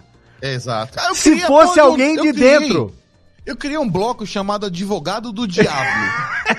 Você já viu esse negócio? Eu criei o Advogado do Diabo. Exato, Qual é a parada? É isso aí. Ah, eu pedi pra produção começar a separar só perguntas difíceis. Que a audiência escrevia ali. Que né? a audiência escreve Excelente. ou deixa nas redes sociais da ASUS. E eu trago no programa e lanço pra galera responder. Excelente. O executivo do meu lado responder. E eu falo assim: vamos lá, Cauana, agora responde. Por que, que meu iPhone não funciona? Não sei o que lá. E ele vai lá e responde. Na cara, fala assim: olha, o seu fone aí provavelmente foi porque você comprou ele em Mercado Sim, você não comprou ele oficial no Brasil. Porque o erro que você está falando é o erro que acontece quando a galera compra no AliExpress, não sei o que lá, não sei o que lá, não sei o que lá, não é para o produto brasileiro, porque o produto brasileiro não é homologado na Anatel, pererel, é não tem suporte, para não consigo te ajudar próxima vez, gasta um pouquinho mais, compra no Brasil que vai valer a pena, você vai ter garantia, vai ter suporte, vai ter peça, vai ter tudo. Tal. E vai lá e responde. Mas eu coloco na. E, e várias vezes acontece ao vivaço. Então, mas sabe o tá que, que é? rolando e eu escolho um comentário e plau, toma Mas sabe o que, que é legal disso que você tá falando, Tato? é que é o seguinte, esse ponto que eu quero levantar dentro da conexão com a pauta de hoje. o parceiro, o cliente, ele tá contratando a gente para fazer isso porque ele sabe que é esse tipo de atitude que a gente vai tomar. Ele, ele, ele, ele sabe que, é claro que a gente não quer fuder o cliente, porque senão amanhã acabou o contrato, não, não renova de novo. Vai. Mas ele Mas dá é a liberdade, cara, é exato. É ele dá a liberdade pra gente poder fazer o que eventualmente, se ele tivesse fechado num podcast corporativo, 100% produzido com pessoas que são da própria empresa. Roteirizado, né? Nossa, roteirizado na maioria das vezes, mas assim, como com colaborador, dificilmente o colaborador que é funcionário da própria empresa teria a liberdade barra coragem de tomar uma atitude dessa provocativa, Sim. que é o que torna o negócio autêntico, entende? É isso aí. Exato. É isso aí, cara. É, é, e eu acho que tem, é, tem, tem toda essa parada tudo junto e misturado. E aí, quando a gente está falando aqui com as pessoas que estão começando seus conteúdos, ou estão pensando como comercializar seus conteúdos, eu volto lá atrás e somo tudo isso que a gente disse no. Eu, eu, sabe quando você está fechando o saco? Que você pega tudo que está de agora até ainda, vum, e lacra tudo numa embalagem só. Uhum. Eu, eu te digo, você que está pensando em comercializar seu conteúdo, é, não se desespere. Eu sei que às vezes a gente tem conta para pagar e a gente gostaria de. Às vezes lá, não, todo dia, não. né, irmão? Não, não, eu sei que às vezes a gente tem conta para pagar, é, é, tá no modo desespero. Ah, não, aí sim. E é, às sim. vezes você quer, o quanto antes, fazer só o que você gosta, só produzir podcast, por exemplo, tá? É, é, por quantos anos eu trabalhei em multinacional enquanto tava produzindo conteúdo. Exato. Vai, vai fazendo ali o meia meia. E vai, vai se ferrando ali, entendeu? Dormia três horas por dia. Trabalhava de sábado e domingo. É, é, é, mas a parada é a seguinte: nunca deixe de ser de ser uma boa pessoa, nunca deixe de ser correto, nunca Sim. deixe de ser honesto. Tente, tente ser o mais transparente possível nas suas relações. É, gostou, gostou, não gostou, não gostou. É, se é certo, é certo. Se não é certo, não é certo. Sabe? Não vai cair em roubada de entrar em tramóia dos outros e nem de tentar enganar os outros, saca? Sim. Que é uma parada que, tipo, se você se queima é uma vez só. Se você se suja com a audiência é uma vez só. se você faz uma parada errada, às vezes é uma vez só que você precisa pra Não, é uma vez só e ponto. É uma vez só e ponto. É isso, é isso aí. Né? Não, tem, não tem segunda chance. Até, Léo, acho que eu queria compartilhar até essa parada de audiência versus conteúdo. Sim, é, vamos lá. Um, um, case nosso aqui que acho que é, é, interessante. Você falou com um tom que vai ser uma parada triste. Não, não, não. Tipo não. música do Chaves, sabe? Não, desculpa, desculpa. música do Hulk triste. Hulk Quero triste. compartilhar aqui. Isso, agora sim, olha. Joga pra cima! É. Não, na verdade, é uma, história bem legal. É... Gravou a nossa câmera, é isso mesmo, Léo? Oi? Eita, pega. Ah, não, tá aqui, tá, não, é porque eu dei um alt tab aqui pra pegar o, a música do Hulk triste aqui, por isso você fechou. Ah, Mas vai lá, não, tá aqui. Tamo aqui, tamo aqui. É, é, não. Congelou, congelou, congelou, congelou. Não, voltou. Não, não, tá aqui, tá aqui, pode falar, vai lá. Tá todo mundo ouvindo, só a câmera que foi. É, ficou cinza, eu falei, meu Deus, foi o que eu fiz. Não, não, fui eu, fui eu, fui eu. Não fui eu, não, foi a técnica, ô Lazareta. um case legal, né, pra compartilhar com o pessoal, é, de como a audiência, o vínculo com a nossa audiência fez toda a diferença, por exemplo, pra gente fechar um patrocinador. É, é, nós fizemos lá uma reunião de, de apresentação de, com o cliente, né? A gente tava ali, né? Já fez, meu, 20 reunião, já tava ali, meu, no, nos finalmente para tentar. Ah, chegou, finalmente chegou, Mori. Oi? Aí, ó. Música triste! Muito é triste! O, a música do Hulk, o Hulk triste. Hulk é, o Hulk, triste. o Hulk triste. Não, vai lá, aí, vai lá, brincadeira, vamos ver. Aí a gente tava lá, né, na, na, depois da vigésima reunião, ali com a equipe, né, da, da empresa para convencê-los, né, de que anunciar na Rede Geek fazia toda a diferença, né. Meu, a gente fez lá a nossa apresentação, contou um pouco da nossa história, contamos, é, passamos dados estatísticos da audiência, de que estados que a, a maioria das pessoas estão, formação, a, a, dados de Media Kit que são necessários, sim, né, para que entendam quem, com quem eles estão se relacionando ali dentro daquele conteúdo. É, mas, cara, a gente fechou aquele patrocinador quando a gente encerrou a apresentação ali, né, o do Media Kit e tal, o patrocinador aceitou trabalhar com a gente, né? Apoiar o conteúdo da Rede Geek. Quando eu fechei o Media Kit, falei, gente, eu quero dois minutos aqui, quero mostrar um negócio para vocês. eu abri meu Facebook pessoal ali, compartilhando a tela, né, com o pessoal. Uhum. Olha, assumindo risco, assumindo risco! É, né, isso aí. Fui lá, abri o meu Facebook pessoal, abri minhas pastas de fotos e abri o álbum de fotos do meu casamento. Isso aí. E aí eu falei, gente, ó, isso daqui eu, eu quero compartilhar com vocês um momento íntimo. Esse daqui é Tem é muita casamento. foto minha lá, hein? E, é e, falei, ó, esse daqui, ó, Léo Lopes da Radiofobia Podcaster. Quem tá tirando as fotos? Vanassi, é Vanassi depois das 11. Esse, tá Dudu Salles esse ali, bêbado ó. aqui passando a mão na bunda do Léo é o é, Dudu. É Dudu Salles é. Podcast. eu falei, mas eh, por que que eu quero mostrar isso pra vocês?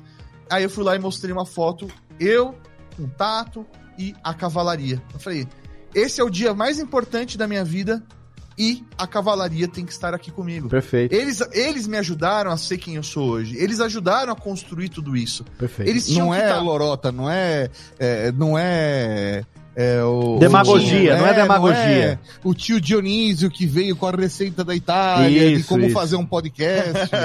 não, Nada disso. Ali é a construção de quem sou eu, né? E ali a cavalaria tem que estar ali Sim. junto comigo, né? A audiência que ajudou a construir quem sou eu sou hoje uhum. tem que estar ali. Então eu mostrei, falei, ó, esse daqui é a cavalaria, são algumas pessoas representando a cavalaria toda aqui no meu casamento, no dia mais importante da minha vida. Perfeito. Quando eu mostrei essa foto, eles entenderam qual era a relação? Qual era a relação e quem é essa audiência? Sim. Né? A importância dessa audiência e o vínculo que a gente tem com eles, a ponto deles falar assim: putz, é isso que eu quero, eu quero ter a cavalaria dentro aqui da minha empresa, eu quero que eles se relacionem comigo como eles se relacionam com vocês. Então, perfeito, então, eu perfeito. quero apoiar o conteúdo de vocês. Então, é essa forma que a gente conseguiu construir né, nesses 15 anos de história. Né? Perfeito. De, de, desse vínculo.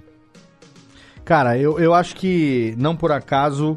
É, é, é, um, é um exemplo que, como eu falei no começo do programa, eu trago como case, porque é, a, a construção de, do relacionamento que vocês têm com a cavalaria é algo ímpar dentro da podosfera hoje. Ninguém, ninguém faz isso mais.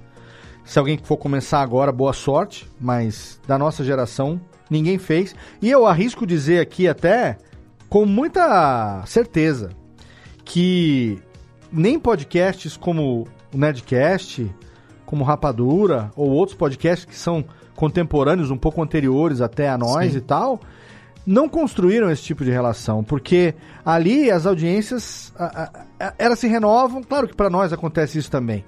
É, mas essa, essa consciência de comunidade e essa Exato. coisa de trazer a comunidade para dentro do conteúdo é algo que realmente vocês conseguem manter ao longo desses anos.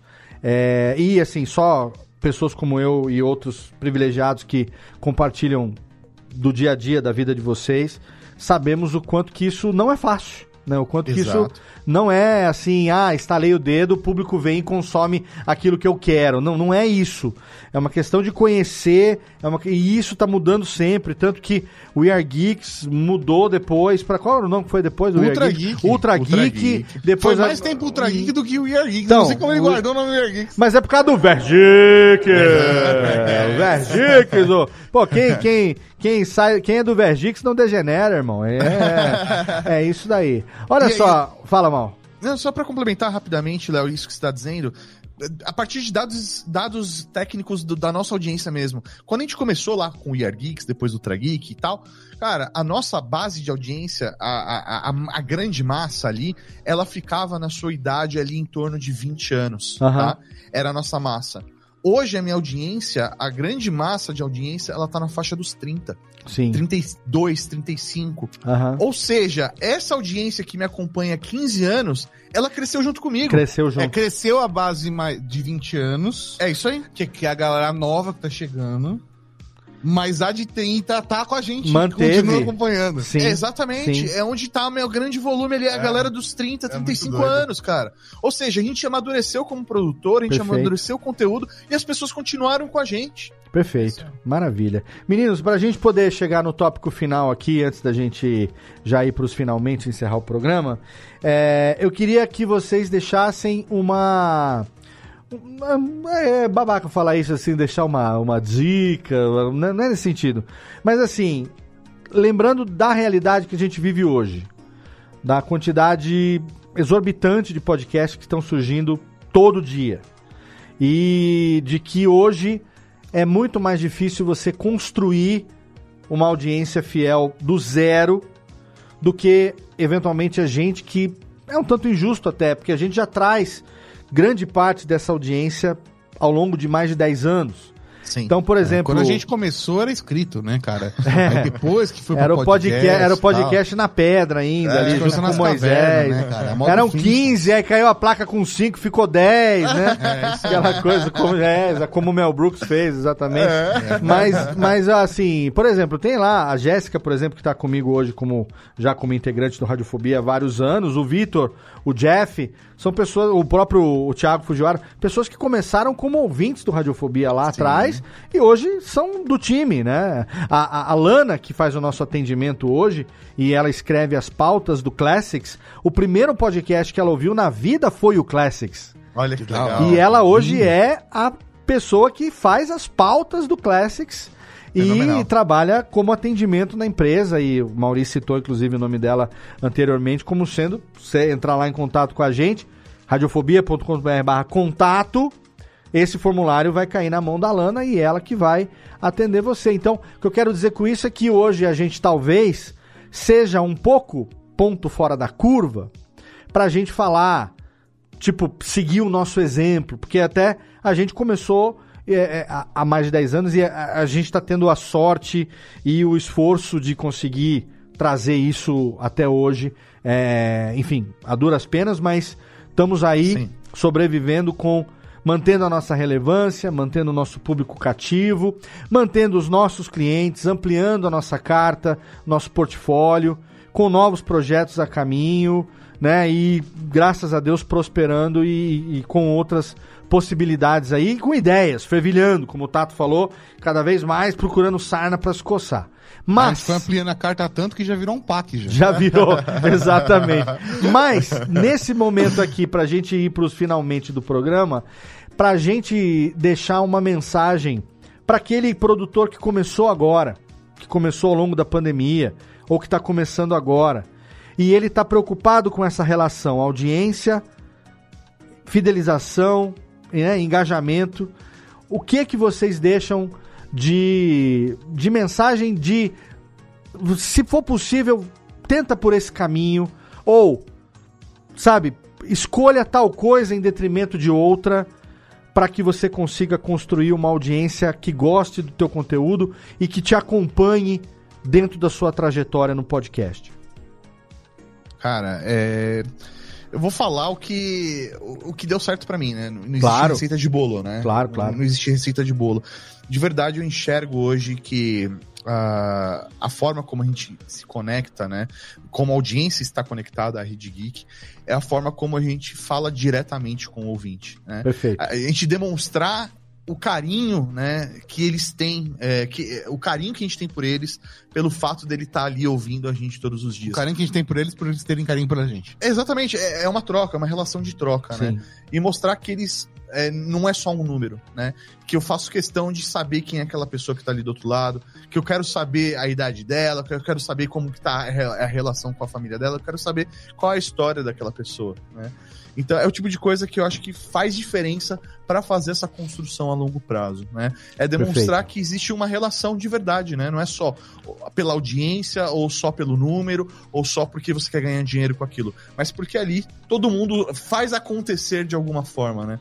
Recentemente eu estive na, na, na BGS, né? Sim. E um, e um ouvinte, meu, das antigas assim, estava lá também produzindo conteúdo, chegou e falou: Ô, professor Mauri, tudo bem? Que bom te encontrar aqui. Eu olhei pra cara dele e falei: Ah, ô, é, Rafael. Ele falou: Caraca, você sabe o meu segundo nome, né? Porque é o Felipe Rafael. Eu falei: uhum. Lógico, lembro de você, cara. Então, assim, fazia anos que eu não encontrava com a pessoa, que eu não via ela, que ele não mandava uma mensagem, mas eu olhei para ele e lembrei o nome dele. Então, é esse tipo de vínculo que a gente consegue criar Perfeito. quando a gente respeita quem tá lá do outro lado do fone de ouvido, né? Da gente entregar um conteúdo que esteja a altura da qualidade que aquela pessoa merece e ela perceber isso com esmero que a gente tá fazendo aquilo para ela. Ô Mal, você é. tá citando um negócio aqui, você, antes de passar pro Tato. Vocês estão vendo esse microfone que eu tô falando com vocês aqui hoje? Sim. Ele vai com... ver aqui, ó. Ele vai completar aqui, eu vou botar aqui, ó, aqui, ó, o meu SM7B. Sim. Ah, sim. Ele vai, lá. ele vai completar 10 anos agora em 2023. Testemunha. ele foi presente do Arthur Bárbaro, meu nosso Exatamente. ouvinte. Exatamente. O cara o ouviu. Da cavalaria. O, hã? O, é, o Raul da Cavalaria. O Raul da Cavalaria, exatamente. O Raul Seixas, no caso, mas o Raul da Cavalaria, que ele ouviu num podcast do Radiofobia há muito tempo atrás que o meu sonho era, era ter esse microfone, que é o microfone que o Michael Jackson gravou, o Thriller, é o microfone mais utilizado em radiodifusão e locução, e era o meu sonho da minha vida ter esse microfone. Ele tinha feito o meu curso de é, produção de podcast na primeira turma. Depois ele se inscreveu na segunda turma, pagou a matrícula Sim. e foi só para me dar esse microfone de presente. De Brasília, né? De Bra... Ele morava é, em Brasília aí. e o meu curso uhum. foi em São Paulo. É, exatamente. É Ou seja, ele comprou o microfone, ele se deslocou até São Paulo pela segunda vez e ele foi até lá só para levar o microfone de presente para mim. Cara, isso é uma coisa que eu nunca vou esquecer na minha vida. Eu tô falando para vocês aqui quase 10 anos depois, com a mesma emoção com a qual eu recebi, vocês estavam lá do meu lado sim, nesse dia, sim. foram testemunhas disso que aconteceu. E assim, o que que a gente tinha feito? O que que a gente sempre fez para poder merecer isso, sim. entende? E aí, quando eu falei para ele, ele falou assim, cara, você já fez por mim muito mais do que você imagina. E eu não tinha a menor ideia de Exato. que aquilo que a gente faz, ou de que eu fazia até aquele momento de uma maneira totalmente descomprometida ou descompromissada, Sim. tinha chegado ao ponto de mover a, o sentimento de um ouvinte a, que se tornou um amigo querido, obviamente, a ponto do cara tomar uma atitude dessa. Exato. Entende? Então, assim, se isso não é fidelizar, Exato. o que será que é então? É, né? É isso aí. A gente não ganha um SM7B, mas eu fico feliz toda vez que eu vejo o Arthur Bárbaro, ele tá com a jaquetinha dele com, com tag. a tagzinha com o nome dele da cavalaria. Sim. Com um coletezinho de couro. Acho animal. Sim. Acho animal. Não, é, é, assim, eu não, tô, eu não tô dizendo que eu gosto do Arthur, porque ele me deu um presente também, não, né? Não, eu só tô tirando um sarro. Não sabe? é isso. Se ele não é tivesse. Meu papel como amigo é tirar um sarro. Se ele não é tivesse me dado, eu gostaria menos dele? Não sei, mas. não tem como avaliar, né? Inclusive, faz tempo que não tenho notícias dele. Quero deixar aqui é um beijo pro nosso verdade, querido Arthur Bárbaro. E se ele se chegar até ele essa mensagem, espero que ele nos, nos traga também aqui uma notícia de volta. Tatinho, você, mesma pergunta que eu fiz pro Maurício, estende para você, meu velho. É, antes disso, eu só queria falar uma coisa, Léo. É, a gente tá num, num, num, desafio aqui. A Michelle Cássia não está nessa live, Sim. mas eu quero falar para ela, façam um corte, mandem para Michelle Cássia, marquem Michelle Cássia no, no Instagram e falem para ela fazer fisioterapia. A gente tá nessa jornada aí junto com a família da Michelle Cássia, que precisa fazer fisioterapia. lembrá-la todas as vezes. Tem, e lembrá-la todas as vezes. Então gente... fica aqui o lembrete. Vamos deixar, vamos fazer o corte chegar nela. Vamos. É, mas assim, mudei a câmera errada. Pronto. é, cara, eu vou dizer, Léo, que, que a dica que eu posso dar para quem tá acompanhando a gente aqui é da mesma forma que você. A Maju ali se empolgou ali no fundo. Da mesma forma que você que está produzindo conteúdo novo, eu acho que a gente, quando está buscando alguma coisa tal, é, é, muito normal a gente buscar referências dentro do mesmo. dentro da mesma linguagem, né? dentro do, do, mesmo universo, né? Então, uhum. eu vou ouvir muitos podcasts porque eu estou fazendo um podcast, né? É, é, é eu, eu, primeira coisa diria para você não fazer isso. Quer dizer, não, não é que não fazer isso é. Faça, mas não faça só isso, né? Perfeito. É, vai, vai ler, vai, vai assistir televisão, vai não sei o que lá. Sim. Busca longe também, tá? E, e da mesma forma que você vai buscar formatos e referências longe para isso, quando a gente fala de criar afinidade, de criar relação e tudo mais, eu acho que a melhor dica que eu poderia dar é, é, é pensando num processo um pouco mais mais consciente, que depois a gente começou a fazer, né? Depois a gente começou a conscientizar. Uhum. Como é que a gente cuida das pessoas que a gente aproximou, né? É, é, como diria o pequeno, como, como diria no Pequeno Príncipe, tu serás eternamente responsável por, por aquilo, aquilo, que tu cativas. Tu serás eternamente irresponsável por aqueles que, que tu cativas, exato. Mas a parada é a seguinte, é, é, que conteúdos você consumiu ou consome ou, ou consumiu quando criança que te cativaram? Sim. Saca? Uhum. É, é, quais experiências você teve que te marcaram? Putz, cara, foi aquele adesivo da rádio que eu tinha no carro, foi aquela vez que eu fiz tal coisa, foi ver minha cartinha ali da pelo Bozo, ou do Bambalalão, sabe? E, e, mas era, é, ou a Xuxa, foi participar do programa da Xuxa e, e ser mandado sentar num canto. Qual, qual foi a sua relação com alguma parada que te marcou muito, uhum. que foi importante para você, Sim. foi ganhar um caminhão do Faustão, o que que foi? Eita. Eu não sei, eu não sei o que que, que, que hoje em dia é marcante para você, ou como você se relacionou de alguma forma com algum conteúdo e que te tocou, que você guardou. Às vezes ter tido o seu nome lido por um locutor da rádio que você mandou uma, uma carta, um, exatamente, lá, pediu uma música, exatamente. né? Então assim, pensa na maneira como você é, é, é, como você foi marcado. Sim. Porque eu acho que aí fica mais fácil de você pensar como você pode replicar, replicar isso, retribuir isso, passar isso adiante. Perfeito. Sabe? É, eu acho que são exercícios que a gente faz aqui, pensando no carinho que a gente recebe, a gente fala, putz, o que, que, que, seria da hora da gente fazer? Sim. Sei lá, a gente fez um. A gente fez um. Uma medalha de, de 15 anos. De, né, de, que era pra ser de 12, que virou de 15. 12 anos da Rede Geek, a medalha que, que, é, que foi mandada pra galera. Exato. E foi isso, cara.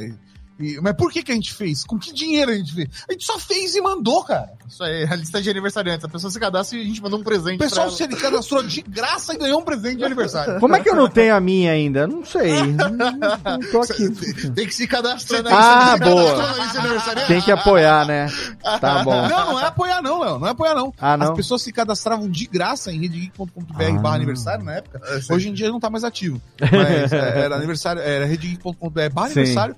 E a gente falava os aniversariantes no, no, no Ah, conteúdo, eu lembro dos aniversariantes, sim, sim. E a gente mandava um presente. Um presente. Era desse, a gente fez dois, três anos que a gente ficou mandando presente pra galera. No mês do seu aniversário, você ganhava um presente. E da, da Rede Geek, era um adesivo, era, um, era, uma medalha, era, sei lá, cara. A gente, a gente dava um presente pra galera. É, é, ele é uma parada mó da hora. E, o pessoal não gastava um centavo. chegava por só, correio. É, chegava por correio. O pessoal só se inscrevia na lista. Uhum. Então, é, e, putz, isso era uma parada que a gente gostava de fazer. É, é uma ação de fidelização é, Sim. maravilhosa. É isso aí, cara. Com certeza. É, então, sei lá, cara, pense em como, como você se conectava com as paradas e o que, que você pode fazer pra, pra, pra gerar oportunidades de conexão legais também. Maravilha, meus velhos. Olha só, eu não posso agradecer o suficiente por ter vocês aqui comigo nesse episódio do curso de podcast. Quero deixar aqui demais a minha gratidão. Vocês sabem o quanto eu amo vocês, mas eu não trouxe vocês hoje aqui só por amor. Eu trouxe vocês aqui porque esse conteúdo da cavalaria, esse conteúdo que vocês construíram ao longo de 15 anos, ele tinha tudo a ver com a pauta desse episódio de hoje. E eu tenho certeza que os nossos ouvintes vão levar essas nossas lições, as suas lições aí, os exemplos para os seus respectivos conteúdos. E eu quero agradecer demais mais uma vez terem aceito passar essa horinha e pouco aqui comigo. E é claro que aqui o momento é de. Cadê, Técnica? O momento de. Javazex aqui, todo de vocês, deixem aí os links, as redes sociais, as social medias, quem quiser ouvir os podcasts, quem quiser contratar os serviços e tudo mais, o espaço aqui Puts. é 100% de vocês. E ó, tô vendo a Majuzinha aí atrás, é, hein? É o rabo da Maju. Tô vendo a Majuzinha aí, Vamos hein? Ó, cadê a Majuzinha? Maju, ela tá sempre no nosso que saudade da Maju. Arroba Rede Geek, a Maju tá presente. Saudade. Mas, Juju, ela grava com a gente aqui no estúdio. A gente tava junto aí há duas semanas com a Majuzinha, gravou com a gente o dia inteiro. Paciente foi ela, hein? É, exatamente. Gente. Ela tava aqui pedindo carinho. Eu baixei a mão uma hora, ela veio e lambeu meu. eu só baixei a mão, ela veio de lá, veio aqui fez, opa, tem uma ah, sobrando. Majuzinha é muito fofinha. né, Maju? Mas eu queria então deixar minhas redes sociais, Prof. Mauri, com Y, né? Pode seguir em qualquer rede social. E já que a gente falou sobre audiência, eu convido você a ouvir o nosso podcast, o SAC, que é o Serviço de Atendimento à Cavalaria, Show. que é o nosso podcast só de troca de ideia com a nossa audiência, com a cavalaria. É, sai a cada 15 dias lá no nosso feed, né? De sábado cara, você vai entender quem é a nossa audiência, do que a gente tá falando, de como construir isso. Vocês vão ver como é muito bacana. E se divertir com a galera, porque, mano, é só papo da hora com a galera. Exato. E é só, só. É só, é só da hora. É só procurar. É, não, é legal Rede demais, Geek em qualquer agregador, você vai conhecer lá todos os nossos podcasts. É legal é, demais. Redegeek.com.br. Eu vou falar arroba Tato Tarkan em todos os lugares. Exatamente. É, segue a gente no YouTube também, a gente faz live direto. Exato. E por último, mas não menos importante, o Mauri recomendou o podcast, eu vou recomendar o top 10. Fechou. Top Vai, 10 é o meu nenhum, preferido, é meu Mas queridão. não tem nenhum motivo pelo qual. Eu acho que você devia ouvir o saque pensando que você tá conectado com esse tema aí que o Léo trouxe pra gente pra Sim. trocar ideia aqui. Sim. Mas o top 10 é o top 10. Top 10, top 10. Eu tô pensando em abrir um canal do YouTube. Se você ouvir o top 10, você pode me estimular a fazer o canal do YouTube. Eu tô pode fazer. com Mauri. Faz e. Tem meu apoio. Levanta a patinha, Maju. Vamos conta lá. comigo, hein? Conta comigo, Mal. O, o, Tatinho, conta comigo. Tô, tenho meu maior apoio aí. Se quiser gravar remoto, conta comigo, chama, a gente grava. Tô junto. Tô, tô me oferecendo aqui tô me prostituindo aqui pra, de grátis, hein? De grátis, de inclusive. Grátis, aí sim, De grátis pra fazer o top aí 10 sim. com você. Gente, Muito obrigado bom. demais. Cadê, Técnica? Manda aqui os, as palminhas, Rubens de Jorge, pros nossos convidados de hoje, meus irmãos do coração de vida podcastal. Obrigado. Um beijo na Mari, Tatinho, um beijo na Mari. Maurinho, beijo na Carolzinha. Muito obrigado. Sei que daqui a duas semanas vou ter o prazer de receber vocês aqui na minha casa. Vai ser Sim, uma honra. Vai ser uma delícia. E... Você não tá sabendo disso? É, porque você não tá convidado. Ah, é. Eu vou até embora. Não, faz isso não, não faz isso não. Ah, agora, não tô não, não faz... não, tô falando, tira o retorno. Não faz isso não, Tá convidado sim, pô. Tá convidado. Lógico que você tá convidado, o seu besta. Lógico que você tá. Você pode ver as fotos lá no Instagram. As fotos no Instagram. Não, você tem que Fiquei vir. sabendo tá aí que, que tem, tem uma pousada aí da família. Tem, não, tem que vir. Não tem pousada da família, mas nós vamos dar um jeitinho aqui. Pode vir, vamos fazer uns churrinhos aqui. A Carol vem, porque a Carol vai ser a minha decoradora de interiores. Ela vai trabalhar. É, é... Ligado, mas, mas isso nós conversamos offline depois, é, para não expor. Não Exatamente. roupa suja na live. Não é roupa suja, não. É pra ninguém achar que nós estamos nadando na gaita. Não é isso que tá acontecendo. Obrigado, meus amigos. Um grande beijo pra vocês. Um beijo. Beijo pra todo mundo que acompanha assistiu a gente. Pra todos os queridos que acompanham a gente. Tamo junto, gente. É, pros conhecidos e desconhecidos. Valeu. Pros desconhecidos vão lá e segue a gente no YouTube também. E pro Marcelo Salgado. Ah, tá aqui até o finalzinho tá da live. Começo até o fim. Nossa, Salgadinho hoje fez valer a nossa noite aqui. Exatamente. Junto com o Gilson de Azevedo a Denise Salomão, Vitor Estácio, Victor, minha querida é. Natália, que já foi descansar também. Quem mais estava aqui hoje? A Mari estava aqui também, a Mari do Tato, é. Kainan Ito, Fio e outras pessoas que tiveram, Marcos André, a galera que acompanhou a gente aqui ao vivo pela nossa live, sempre aqui pelo YouTube, gravação youtube.com/barra curso de podcast. Se você quiser saber quando a gente vai ter as próximas gravações, é só você acompanhar lá e entrar no nosso Telegram totalmente de graça, t.me barra o curso de podcast. Ali eu espero você para você poder fazer parte com a gente ali do nosso grupo no dia a dia. Se você quiser ouvir todos os nossos podcasts, radiofobia.com.br barra podcast é o link da Radiofobia Podcast Network. Tem programa novo para você quase todo dia tem um episódio novo para você ali. Tem Radiofobia, tem é, vai estrear um programa novo agora, Safra 1974, aguarde. Vem um programa novo por aí também. Tem o Radiofobia Classics, enfim, tem episódio para você todas as temáticas ali, a gente está ali há quase 14 anos produzindo. Obrigado pelo seu download, obrigado pela sua audiência. A gente se encontra daqui a um mês, né? Porque esse programa aqui é mensal, curso de podcast.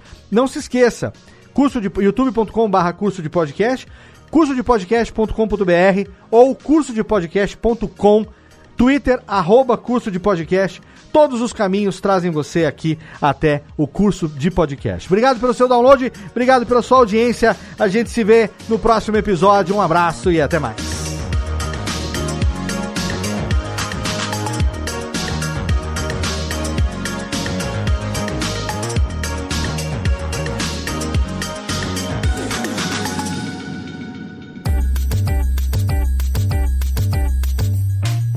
Podcast foi produzido pela Radiofobia Podcast Network.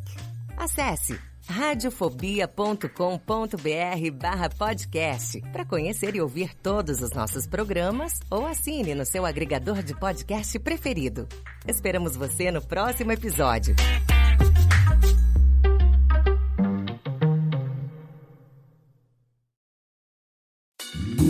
Oi, eu sou o Antônio Viviani e quero convidar você a ouvir o nosso podcast Voz Off. Desde julho de 2017, eu e meu amigo Nicola Lauleta temos o prazer de conversar com as grandes vozes do rádio, da TV e da publicidade do Brasil e trazer suas histórias até você. Se você, como nós, é apaixonado por locução, acesse vozoff.com.br e acompanhe nossos episódios aqui na Radiofobia Podcast Network.